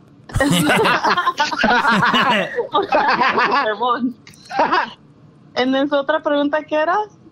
Que en, las áreas de descanso hay muchos misterios ahí que pasan cuando llegan a estacionar. Que en las áreas de descanso es donde dicen que venden droga y sexo, que si es verdad o no. Pues la neta, la neta, eso yo no tengo experiencia, pero yo creo que sí, de vez en cuando ahí están las muchachitas bonitas y están visitando a sus amiguitos. Ah. Oye, ah, en, plática se sabe mucho de que los troqueros, pues son esos hombres que dicen tienen una en cada puerto, que tienen una mujer aquí y allá. En pláticas de troqueros, traileros, también eh, de repente pasa que las mujeres que manejan estos trailers de repente conocen chicos en algún lugar y en otro, ¿o no? Pues la verdad sí es cierto, no te voy a mentir, sí es cierto, porque como yo, yo voy a los, me mandan a los, las las truck shows, cuando se ahora que vino el coronavirus, no fui este año, pero cada año que, que me mandan, sí conoces mucha gente. Como yo fui a California, yo fui a Houston, me mandan por todos estados para los shows. Pero sí, sí conoces mucha gente. O sea que sí, sí está la oportunidad y, y son tremendos. Eh, cuando dices los truck shows, es las convenciones de tráileres y todo, ¿no? Entonces tú estuviste aquí en Ontario, California, yo creo, ¿no? Sí, yo estaba ahí. Ah, oye, Garbanzo. Ahí, ahí oh. estábamos cerquita, Erasno. Ahí estábamos nosotros en el Convention Center de Ontario, que nos que ya no nos querían llevar porque decían es que ustedes se llevan toda la gente y ya la gente no da, no nos quiere. Entonces lo que hacíamos, Choco, nos andábamos como en una procesión, como si trajéramos a la Virgen paseando. Ahí vamos por todo, ahí vamos por todo el convention de ahí. Miren, aquí tenemos a fulano y toda la gente. Ya Erasno, al pues, concurso para que nos regalen la camisa. Pues sabes que cuando voy el año que viene los voy a invitar. Órale, pues ya dijiste, pues está chido. Oye, ¿y, a, tu, a tu niño quién te lo cuida o qué? Pues gracias a Dios tengo mi mamá que me cuida a mi niña y mi mamá me ha apoyado mucho en esto que yo quería ser trailera y ella me apoyó mucho y es la que me cuida a mi niña. Oye, pero dices que tú no vas a viajes largos también por lo mismo, por tu niña, ¿no? Sí, pero la cosa es, trabajamos tan temprano como a mí, yo entro como a las 3, 4 de la mañana y salgo como a las 5 o 6 de la tarde. So, mi niña se pasa el día con mi mamá. Ese es un buen ejemplo, Choco, de lo que te digo. Por eso no es un buen partido una mamá soltera, porque pues ni un viaje largo pueden hacer. ¿Qué, qué estúpido eres? Hoy nomás. Ándele, güey. Oye, te agradezco mucho. Para la gente que la quiera seguir en sus redes sociales, es una chica guapísima, muy trabajadora y es un ejemplo de que podemos hacer de todo las hembras. Así que vamos a seguirla en su Instagram. En su Instagram tenemos ahí, Luis va a poner sus redes sociales y la pueden seguir como, así se llama, ¿verdad? Eh, Brenda la Troquera, ¿cómo estás? No, en Instagram la tengo la Real Troquera B. Eh, Choco, en inglés, T-H-E es da y luego real, como real. The Real Troquera. T-R-O-Q-U-E-R-A-B. O sea, la troquera B. That Real Troquera B. Homie, what's up? Ese, you know what I mean, sasasas, eh. Ok, Vámonos. Vámonos, eh, vámonos. Troqueando. Aquí está la mamalona. Cut. ¿Quema o no quema? ¿Eh? Esos llantas no se queman, esos los necesitas, no se queman. oh. Bueno, ahí está, ella es Brenda, gracias Brenda, saludos a toda la gente de Denver, una chica hoy, hoy que es el día de los que andan manejando, bueno, los troqueros tienen su día, felicidades a todos, regresamos. Chido, chido es el podcast de Eras, no hay chocolate. Lo que te estás escuchando, este es el podcast de Choma Chido. Con ustedes. El que incomoda a los mandilones y las malas mujeres, mejor conocido como el maestro. Aquí está el sensei. Él es el doggy. Buenas tardes, buenas tardes muchachos, espero y estén bien. Aquí estamos ya de regreso un día más y vamos a hablar con uno de mis alumnos y luego voy a contestar algunas de las preguntas que me hicieron por ahí en las redes sociales en arroba el maestro Doggy. Así que vamos con el famoso Quique, así se hace llamar. Quique, buenas tardes. Buenas tardes, maestro, ¿cómo andamos? Muy bien, Brody, gracias eh, por hablar conmigo. A ver, dime, ¿en qué te puedo ayudar, Brody? Adelante. Ah, más que nada, lo que yo quisiera de ustedes es un, pedirle un gran consejo, un gran consejo, porque gracias a usted, eh, pues me, he librado de malas, malas influencias. A ver, a ver, Brody, ¿por qué dices que malas influencias, gracias a mí, Brody, te has liberado? ¿Por qué lo dices? Porque algunas ocasiones he, pensado más que nada en, en dejar a mi mujer por, por irme por, con, otra, con otra persona. Muy bien, y gracias a los consejos que yo te he dado, ¿la has pensado?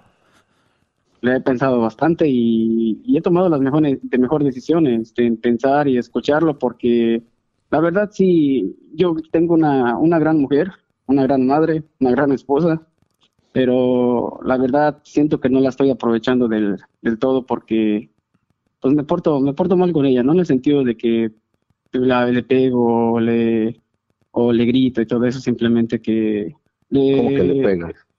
No, no, no, yo, no le pego, simplemente, no en esa cuestión, no en esa cuestión, simplemente porque traigo tapabocas ahorita.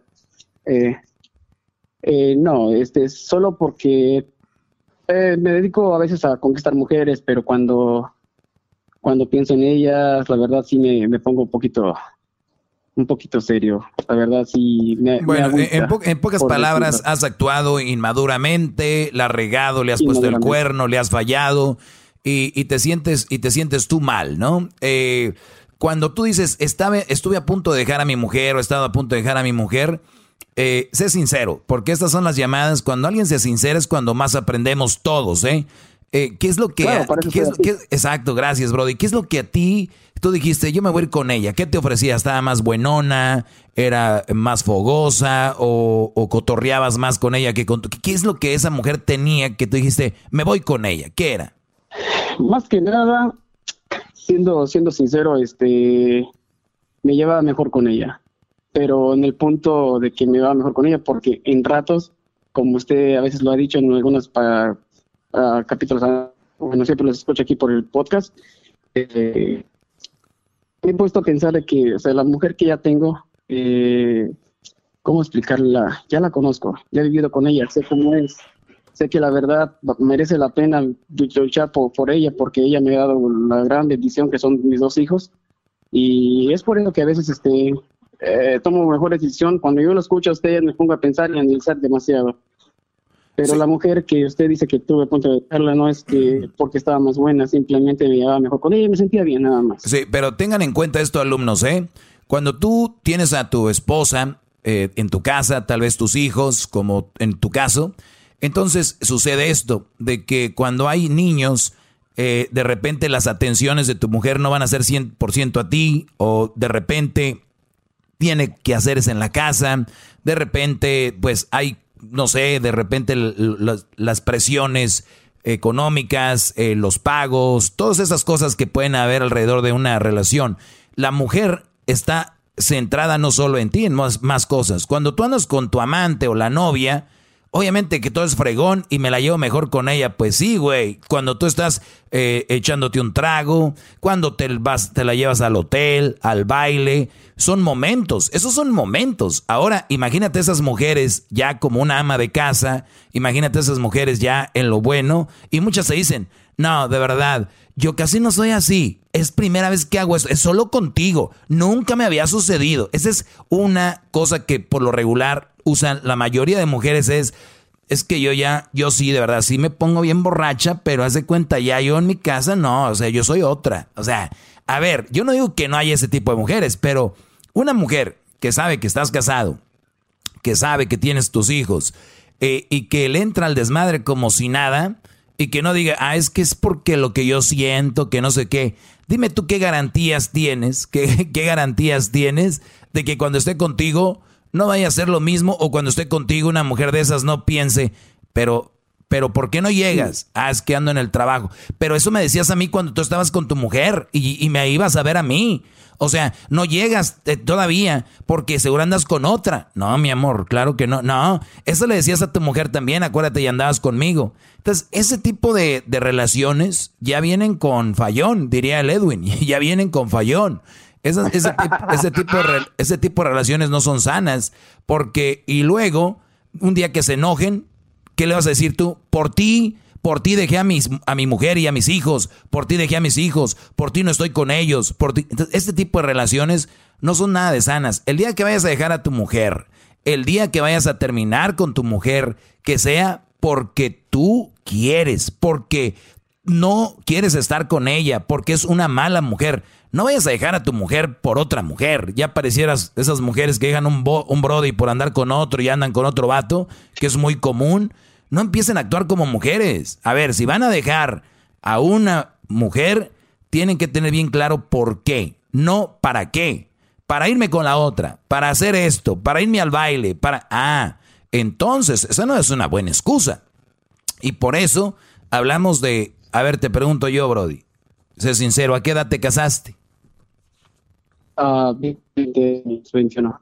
Ahí está. Ah, Volver. está. Siempre. Otra eh, vez, eh, maestro. Este es el, Otra vez, maestro. Este es el pilar de todos los problemas en las relaciones. Síganse casando jóvenes. Te faltó gozar a los 21. Empezabas a, a, tomarte tus alcoholes legalmente.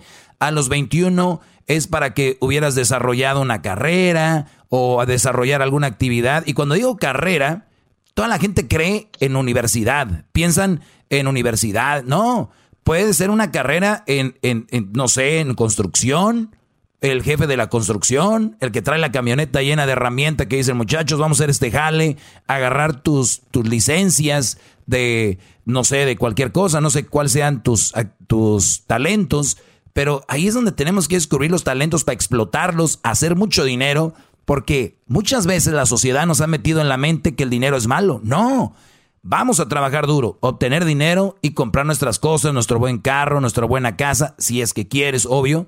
Pero eso de que voy a dejar a mi mujer por dejarla, todo empezó por algo. Y te casaste joven, 21 años. ¿A qué edad, qué edad tenía ella? Ah, la misma edad. Estamos de la misma edad. Ahí está.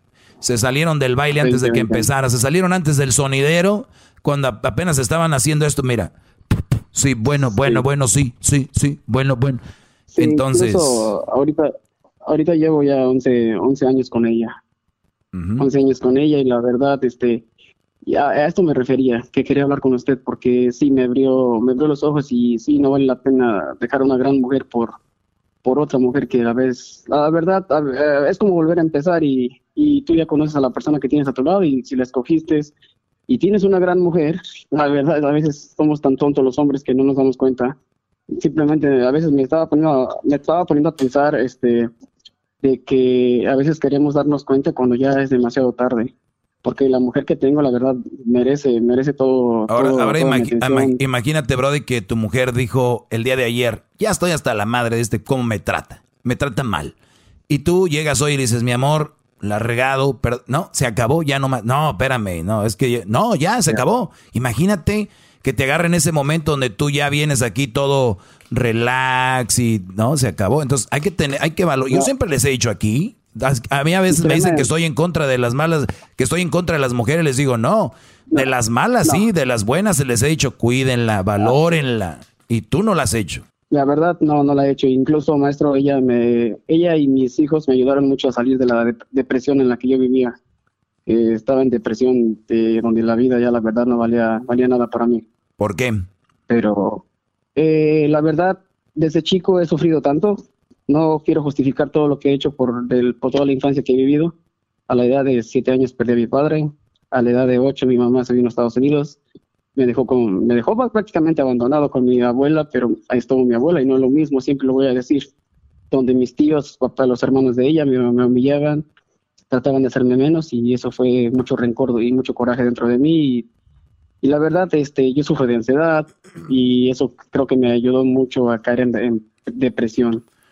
bueno, no sé, todo se fue acumulando. Sí, y cuando ves la oportunidad de, de, pasarla bien, lo haces, pero pues qué bueno. Y no, mira, no puedes estar con alguien por agradecimiento, sino que tú ya lo dijiste lo principal es porque es una buena mujer. Por agradecimiento uno da las gracias, hace, una donación, pero para estar con una pareja no puede estar por agradecimiento, está porque es una buena mujer y porque tú obviamente eres un hombre que se oye que eres un buen hombre, has, has tenido tus, tus, eh, tu pasado que te ha hecho hacer eso, entonces ahora lo que tienes son chavitos, no sé, niño o niña, que eres eres su maestro, eres su maestro y ahora les vas a decir, hijos, las cosas son así y hay que hacer esto y esto.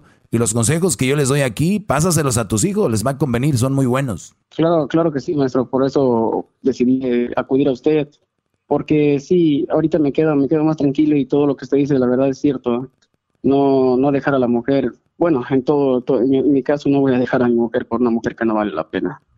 Mi mujer, la verdad, es todo, todo, todo lo, lo, mejor que me ha pasado. Y la verdad, así siendo honesto, ella me ha perdonado una infidelidad.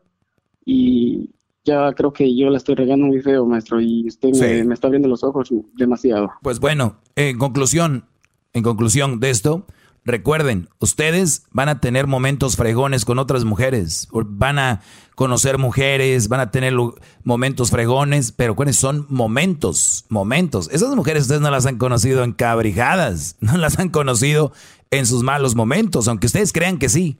Así que cuidado, valoren lo que tienen en la casa. Si van a dejar a su mujer que sea porque ya de, plano, pues no, ¿verdad? Y, ya después con el tiempo se consiguen otra, pero por agarrar otra mujer, eh, eso se me hace muy, muy basura. Señores, eh, regresamos. Gracias, cuídate, Brody. Regresamos, no se vayan. Síganme en mis redes sociales, arroba el maestro Doggy. Es el podcast que estás escuchando, el show de Gano y Chocolate, el podcast de Hecho Banchito todas las tardes. Bueno, seguimos aquí, señores, con su maestro. Gracias por estar en sintonía. Vamos con un audio que ha llamado la atención. Para mí es muy interesante. Por lo menos este video que yo veo acá eh, fue subido el 31 de julio de este año. Por lo tanto, quiere decir que es algo reciente. Estamos, eh, pues, en, un, en, una, en una situación que yo les he venido diciendo en este segmento desde hace rato, tenemos que pararlas, esto de, de las mujeres, el feminismo, el machismo, todo esto, cuidado, pero ahí, andan hombres también ayudándolas, ahí andan hombres, no, sí, que, y cuando uno habla así, doggy, eres un, un machista, brody, es que no tienen llenadero, fíjense en dónde van ya, cuidado.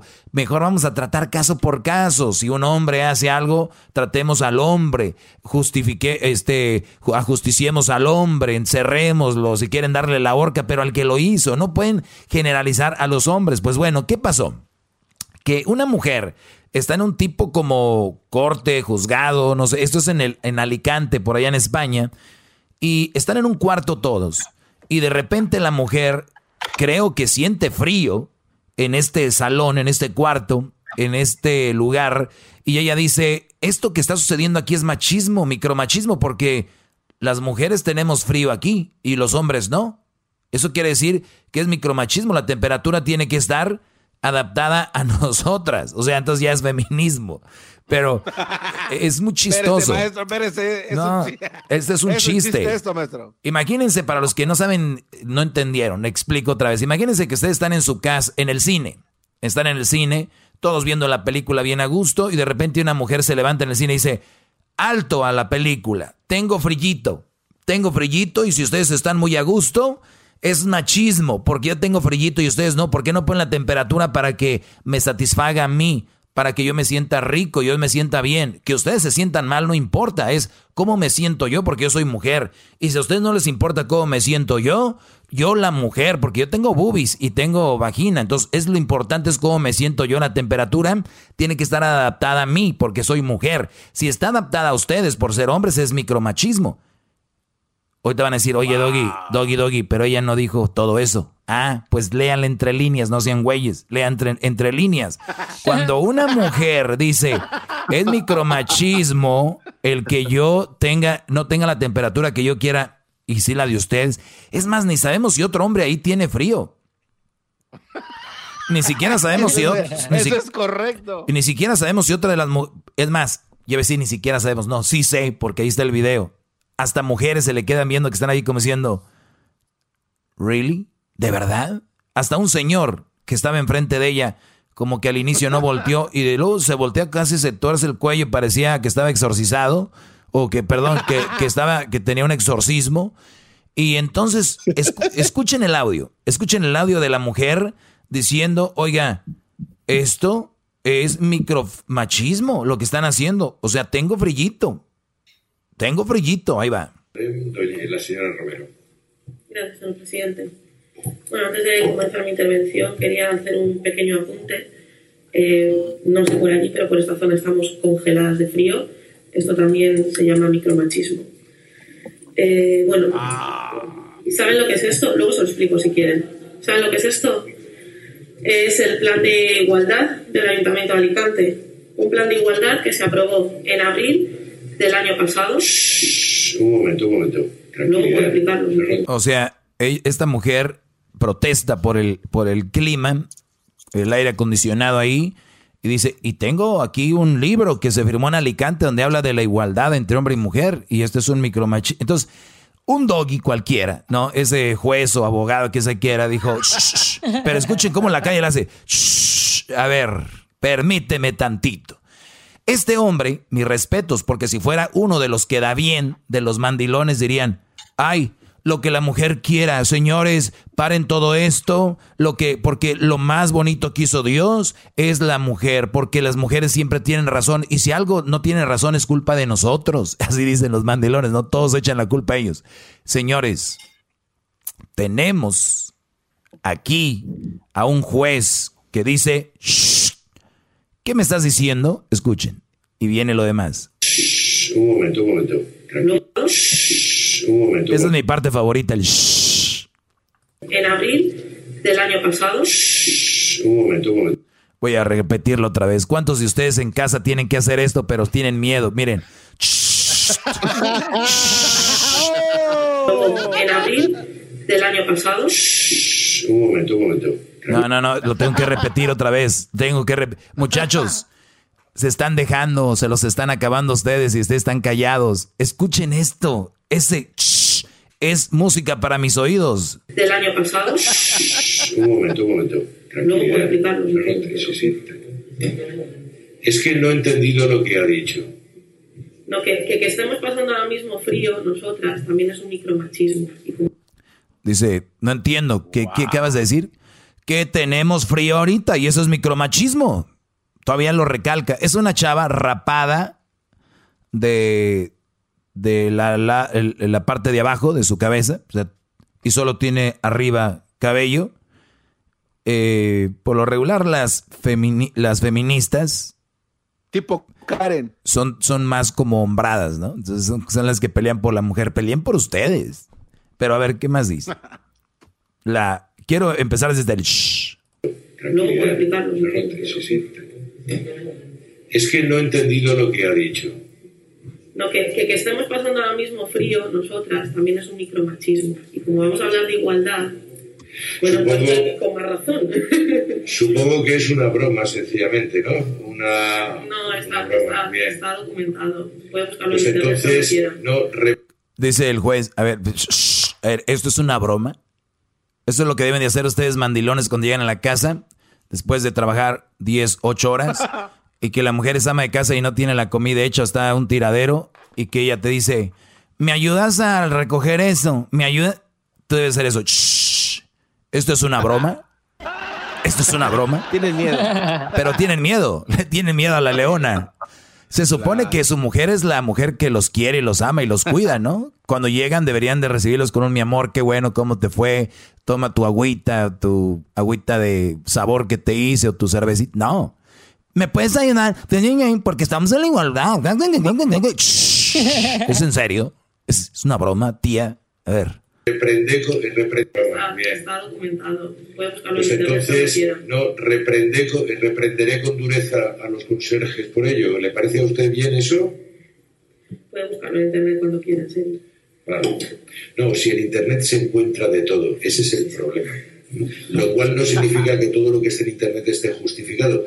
Y si es una broma, pues digo que es una, broma y nos reímos todos y se han. Si lo está diciendo en serio, pues entonces a lo mejor pues tendré que reprender duramente a, a los conserjes por no se sabe qué micromachismo a la hora de poner no se sabe qué aire acondicionado. A ver si nos dejamos un poquito de tanta ¿eh? discurso extraño y raro y parafernalias raritas para terminar diciendo cosas que de verdad que, yo creo que salvo usted no entiende nadie. Pero bueno, en fin, céntrese por favor en el tema. Presidente, bueno, quería empezar explicando el comienzo de mi intervención de antes, que parece que no se ha entendido demasiado bien. Eh, para nada estoy culpando al personal del ayuntamiento, es algo que llevamos interiorizado desde hace mucho tiempo. El estándar de los 24 o 27 grados de confort fue establecido en los años 60 y se tomó como referencia a un varón de edad. Señores. ¡Wow, maestro! ¡Wow! Entró buscando plata y sacó oro y diamantes. Tanan. yo les dije hace tiempo, tenemos que poner freno a esto. No, tú, Doggy, tu mamá, que no tuviste mamá. Muchachos, tenemos que ponerle. No, te dejó caer no sé quién de la cuna. Muchachos, oigan, fin, no, cállate. Este, eres un, un, eh, eres gay, eres homosexual, te abusaron de chiquito, una mujer te engañó. Eh, eh, a ver, muchachos, no, tú, güey, ¿ok? Ok. Ahí la llevamos, ahí vamos. Quiero ver, quiero ver si tienen muchos testículos, como dicen ser mandiloncitos y de aquí para adelante, el clima como las tienen ellas, ¿eh? Cuidado con que ustedes disfruten del clima que ustedes quieren, porque es micromachismo. ¿Y saben cómo se hacen las cosas grandes? Empiezan micro. Entonces tú ya no quiero que te, te desarrolle ese machismo, y que me estás escuchando. Y cuando vayas a la escuela y tienes un hijo, hombre, varoncito, dile a la maestra, si mi hijo tiene frío o mi hijo tiene calor, por favor, maestra, no importa, lo importante es si aquella niña o aquella niña tiene frío o calor, porque es niña. Díganles, para que se vean bien imbéciles, la verdad. cuando ustedes vayan en el, carro, cuando vayan manejando, cuando vayan manejando, este, y ustedes vean que la chofer es Uber es mujer, y ustedes tengan calor o mucho frío, calladitos, porque ella lo trae así y ella anda a gusto así. Tú no tienes por qué decir nada porque si no va a ser micromachista, ¿ok? Nada más, qué bueno que aprendemos cada día más de este, de este, de este movimiento. Qué bonito movimiento. Y ahorita van a salir. Y las que han matado, no sean mamilas. Nadie está hablando de las que han matado. Para que no vengan a, a mezclar una cosa con la otra, ¿ok? Micromachismo, tío. Micromachismo. Ahí está. ¿Qué más quieren? ¿Dónde más? Y o sea, maestro, esto, perdón, esto, usted lo predijo hace 10 años, tal vez más. Quiere decir que desde este punto en adelante va a llegar un momento en el que van a protestar contra el sol porque les quema su piel. ¿En a cuál punto? Ya lo han hecho, Garbanzo. No, que. No, maestro. Garbanzo, tú, tú, necesitas que hablen del calentamiento global de otra manera, ¿verdad? Qué bárbaro, Brody. Este Brody. bueno. Entonces, yo me quedo con el... Es una broma. Es una broma. Es una broma. A ustedes le están haciendo bromas todos los días en, en sus casas. Y, a ver, pero estoy viendo aquí micromachismo por el uso de aire acondicionado. Esa es la nota, tal cual. También se llama micromachismo. Es que no he entendido lo que ha dicho. No, que, que, estemos pasando ahora mismo frío, nosotras, también es un micromachismo. Y como vamos a hablar de igualdad, bueno, pues eh, con más razón. Supongo que es una broma, sencillamente, ¿no? Una, no, está, broma. Está, documentado. Puede buscarlo en pues internet entonces, quiera. No, reprende, reprenderé con dureza a los conserjes por ello. ¿Le parece? E, entonces dice el juez, ah, ok, voy a entrar en tu juego. Digamos que sí es machismo, entonces voy a reprender con dureza al conserje, o sea, al que, a los que limpian, al que pone el clima. Entonces, si tú crees que es machismo, entonces voy a reprender a los que, a los del clima. Y ella dice, no, no, no, ah, ¿por qué no? Si estás siendo machista o, de qué estás hablando.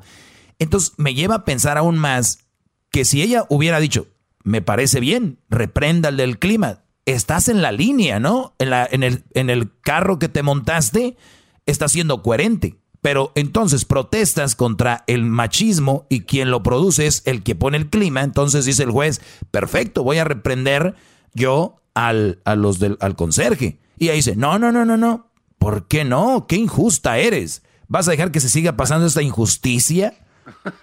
Pero en, cuando ya les dices, ah, voy a reprenderlo, como que cayó en cuenta, dicen que no, no, no, no es para tanto. Ah, ok. ¿Usted bien eso? Puede buscarlo en internet cuando quiera, en serio. Vale. No, si en Internet se encuentra de todo, ese es el problema. Lo cual no significa que todo lo que esté en Internet esté justificado. Y si es una broma, pues digo que es una, una broma y no reímos. Qué bárbaro, este juez es mi ídolo. Tengo que buscar, saber quién es este señor. Dijo, en el Internet se encuentra de todo, no por eso está justificado. Ya ven que ahorita muchos están encontrando de que de que es falso el coronavirus, otros que, que no pasa nada. ¿Dónde lo viste? Pues en Facebook. Otro, miré en un video. Señores, de verdad. Es que están asustando a la gente. ¿Dónde lo viste? En un video. ¿Dónde? En un grupo de WhatsApp. es que todo lo puedes encontrar en el internet, pero no todo está justificado. Qué bonito. Este juez ese es el problema. Lo cual no significa que todo lo que esté en Internet esté justificado. Y si es una broma, pues digo que es una, una broma y nos reímos todos y se han sacado. Si lo está diciendo en serio, pues entonces a lo mejor pues tendré que reprender duramente a, a los conserjes por no se sabe qué micromachismo a la hora de poner no se sabe qué aire acondicionado. A ver si nos dejamos un poquito de tanta ¿eh? discurso extraño y raro. Sí, sí. Él lo hizo más. De tanta eh, deja ver si nos vamos dejando de tanta, pen, ¿no? De tantas Dice, de tantos discursos. Claro, y parafernalias raritas para terminar diciendo cosas que de verdad que, que, yo creo que salvo usted no entiende nadie. Pero bueno, en fin, céntrese por favor en el tema. Obviamente, para los ojos de los mandilones y las estas mujeres, este juez es un machista, ¿no? Es de lo peor. Lo van a vender en la cárcel. Lo van a mandar colgar. Pues bueno, voy a buscar la información para ayudarles. ¿Quién es? Y para que vayan a buscarlo. Feministas y este, mandilones, agachones, para que vayan por él. ¿Ok? ¿Qué les parece? O nada más son de puro bla, bla, bla. Nah, éntrenle, bonito. Vamos a colgar a ese güey, maldito desgraciado. ¿Cómo es posible que no ponga el clima como tiene que ir? Este tipo de hombres no deben de vivir. Este tipo de hombres como este juez, de verdad yo no sé qué hacen respirando. De verdad, este, este tipo de jueces.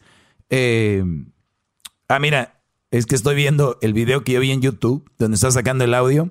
Hay un tipo que se llama Juan Felipe Restrepo y escribe, lo repito porque me encanta ver cómo la callan. y es lo que yo he repetido mil veces aquí, el... Y, eh, o sea, hay gente que piensa como yo creo y, hay, y ese, ese comentario tiene 300 likes. Mm, por lo menos 300 gentes que me oyen están de acuerdo conmigo. Mm, mm, Muchachos, siguen en mis redes sociales. Eh, ya calmé a todas las malas mujeres, ya no me escriben, me tienen miedo los, también los machitos, eh, los mandilones, ya no me escriben en mis redes sociales. Este, esta plaga se está acabando. Gracias por no seguirme en arroba el maestro doggy. Arroba el maestro doggy es ahí donde estamos. Regresamos con más en este programa. Chido, chido es el podcast de Eras, no hay chocolate. Lo que te estás escuchando, este es el podcast de Choma Chido. Across America, BP supports more than 275,000 jobs to keep energy flowing. Jobs like building grid scale solar energy in Ohio and producing gas with fewer operational emissions in Texas. It's and, not or.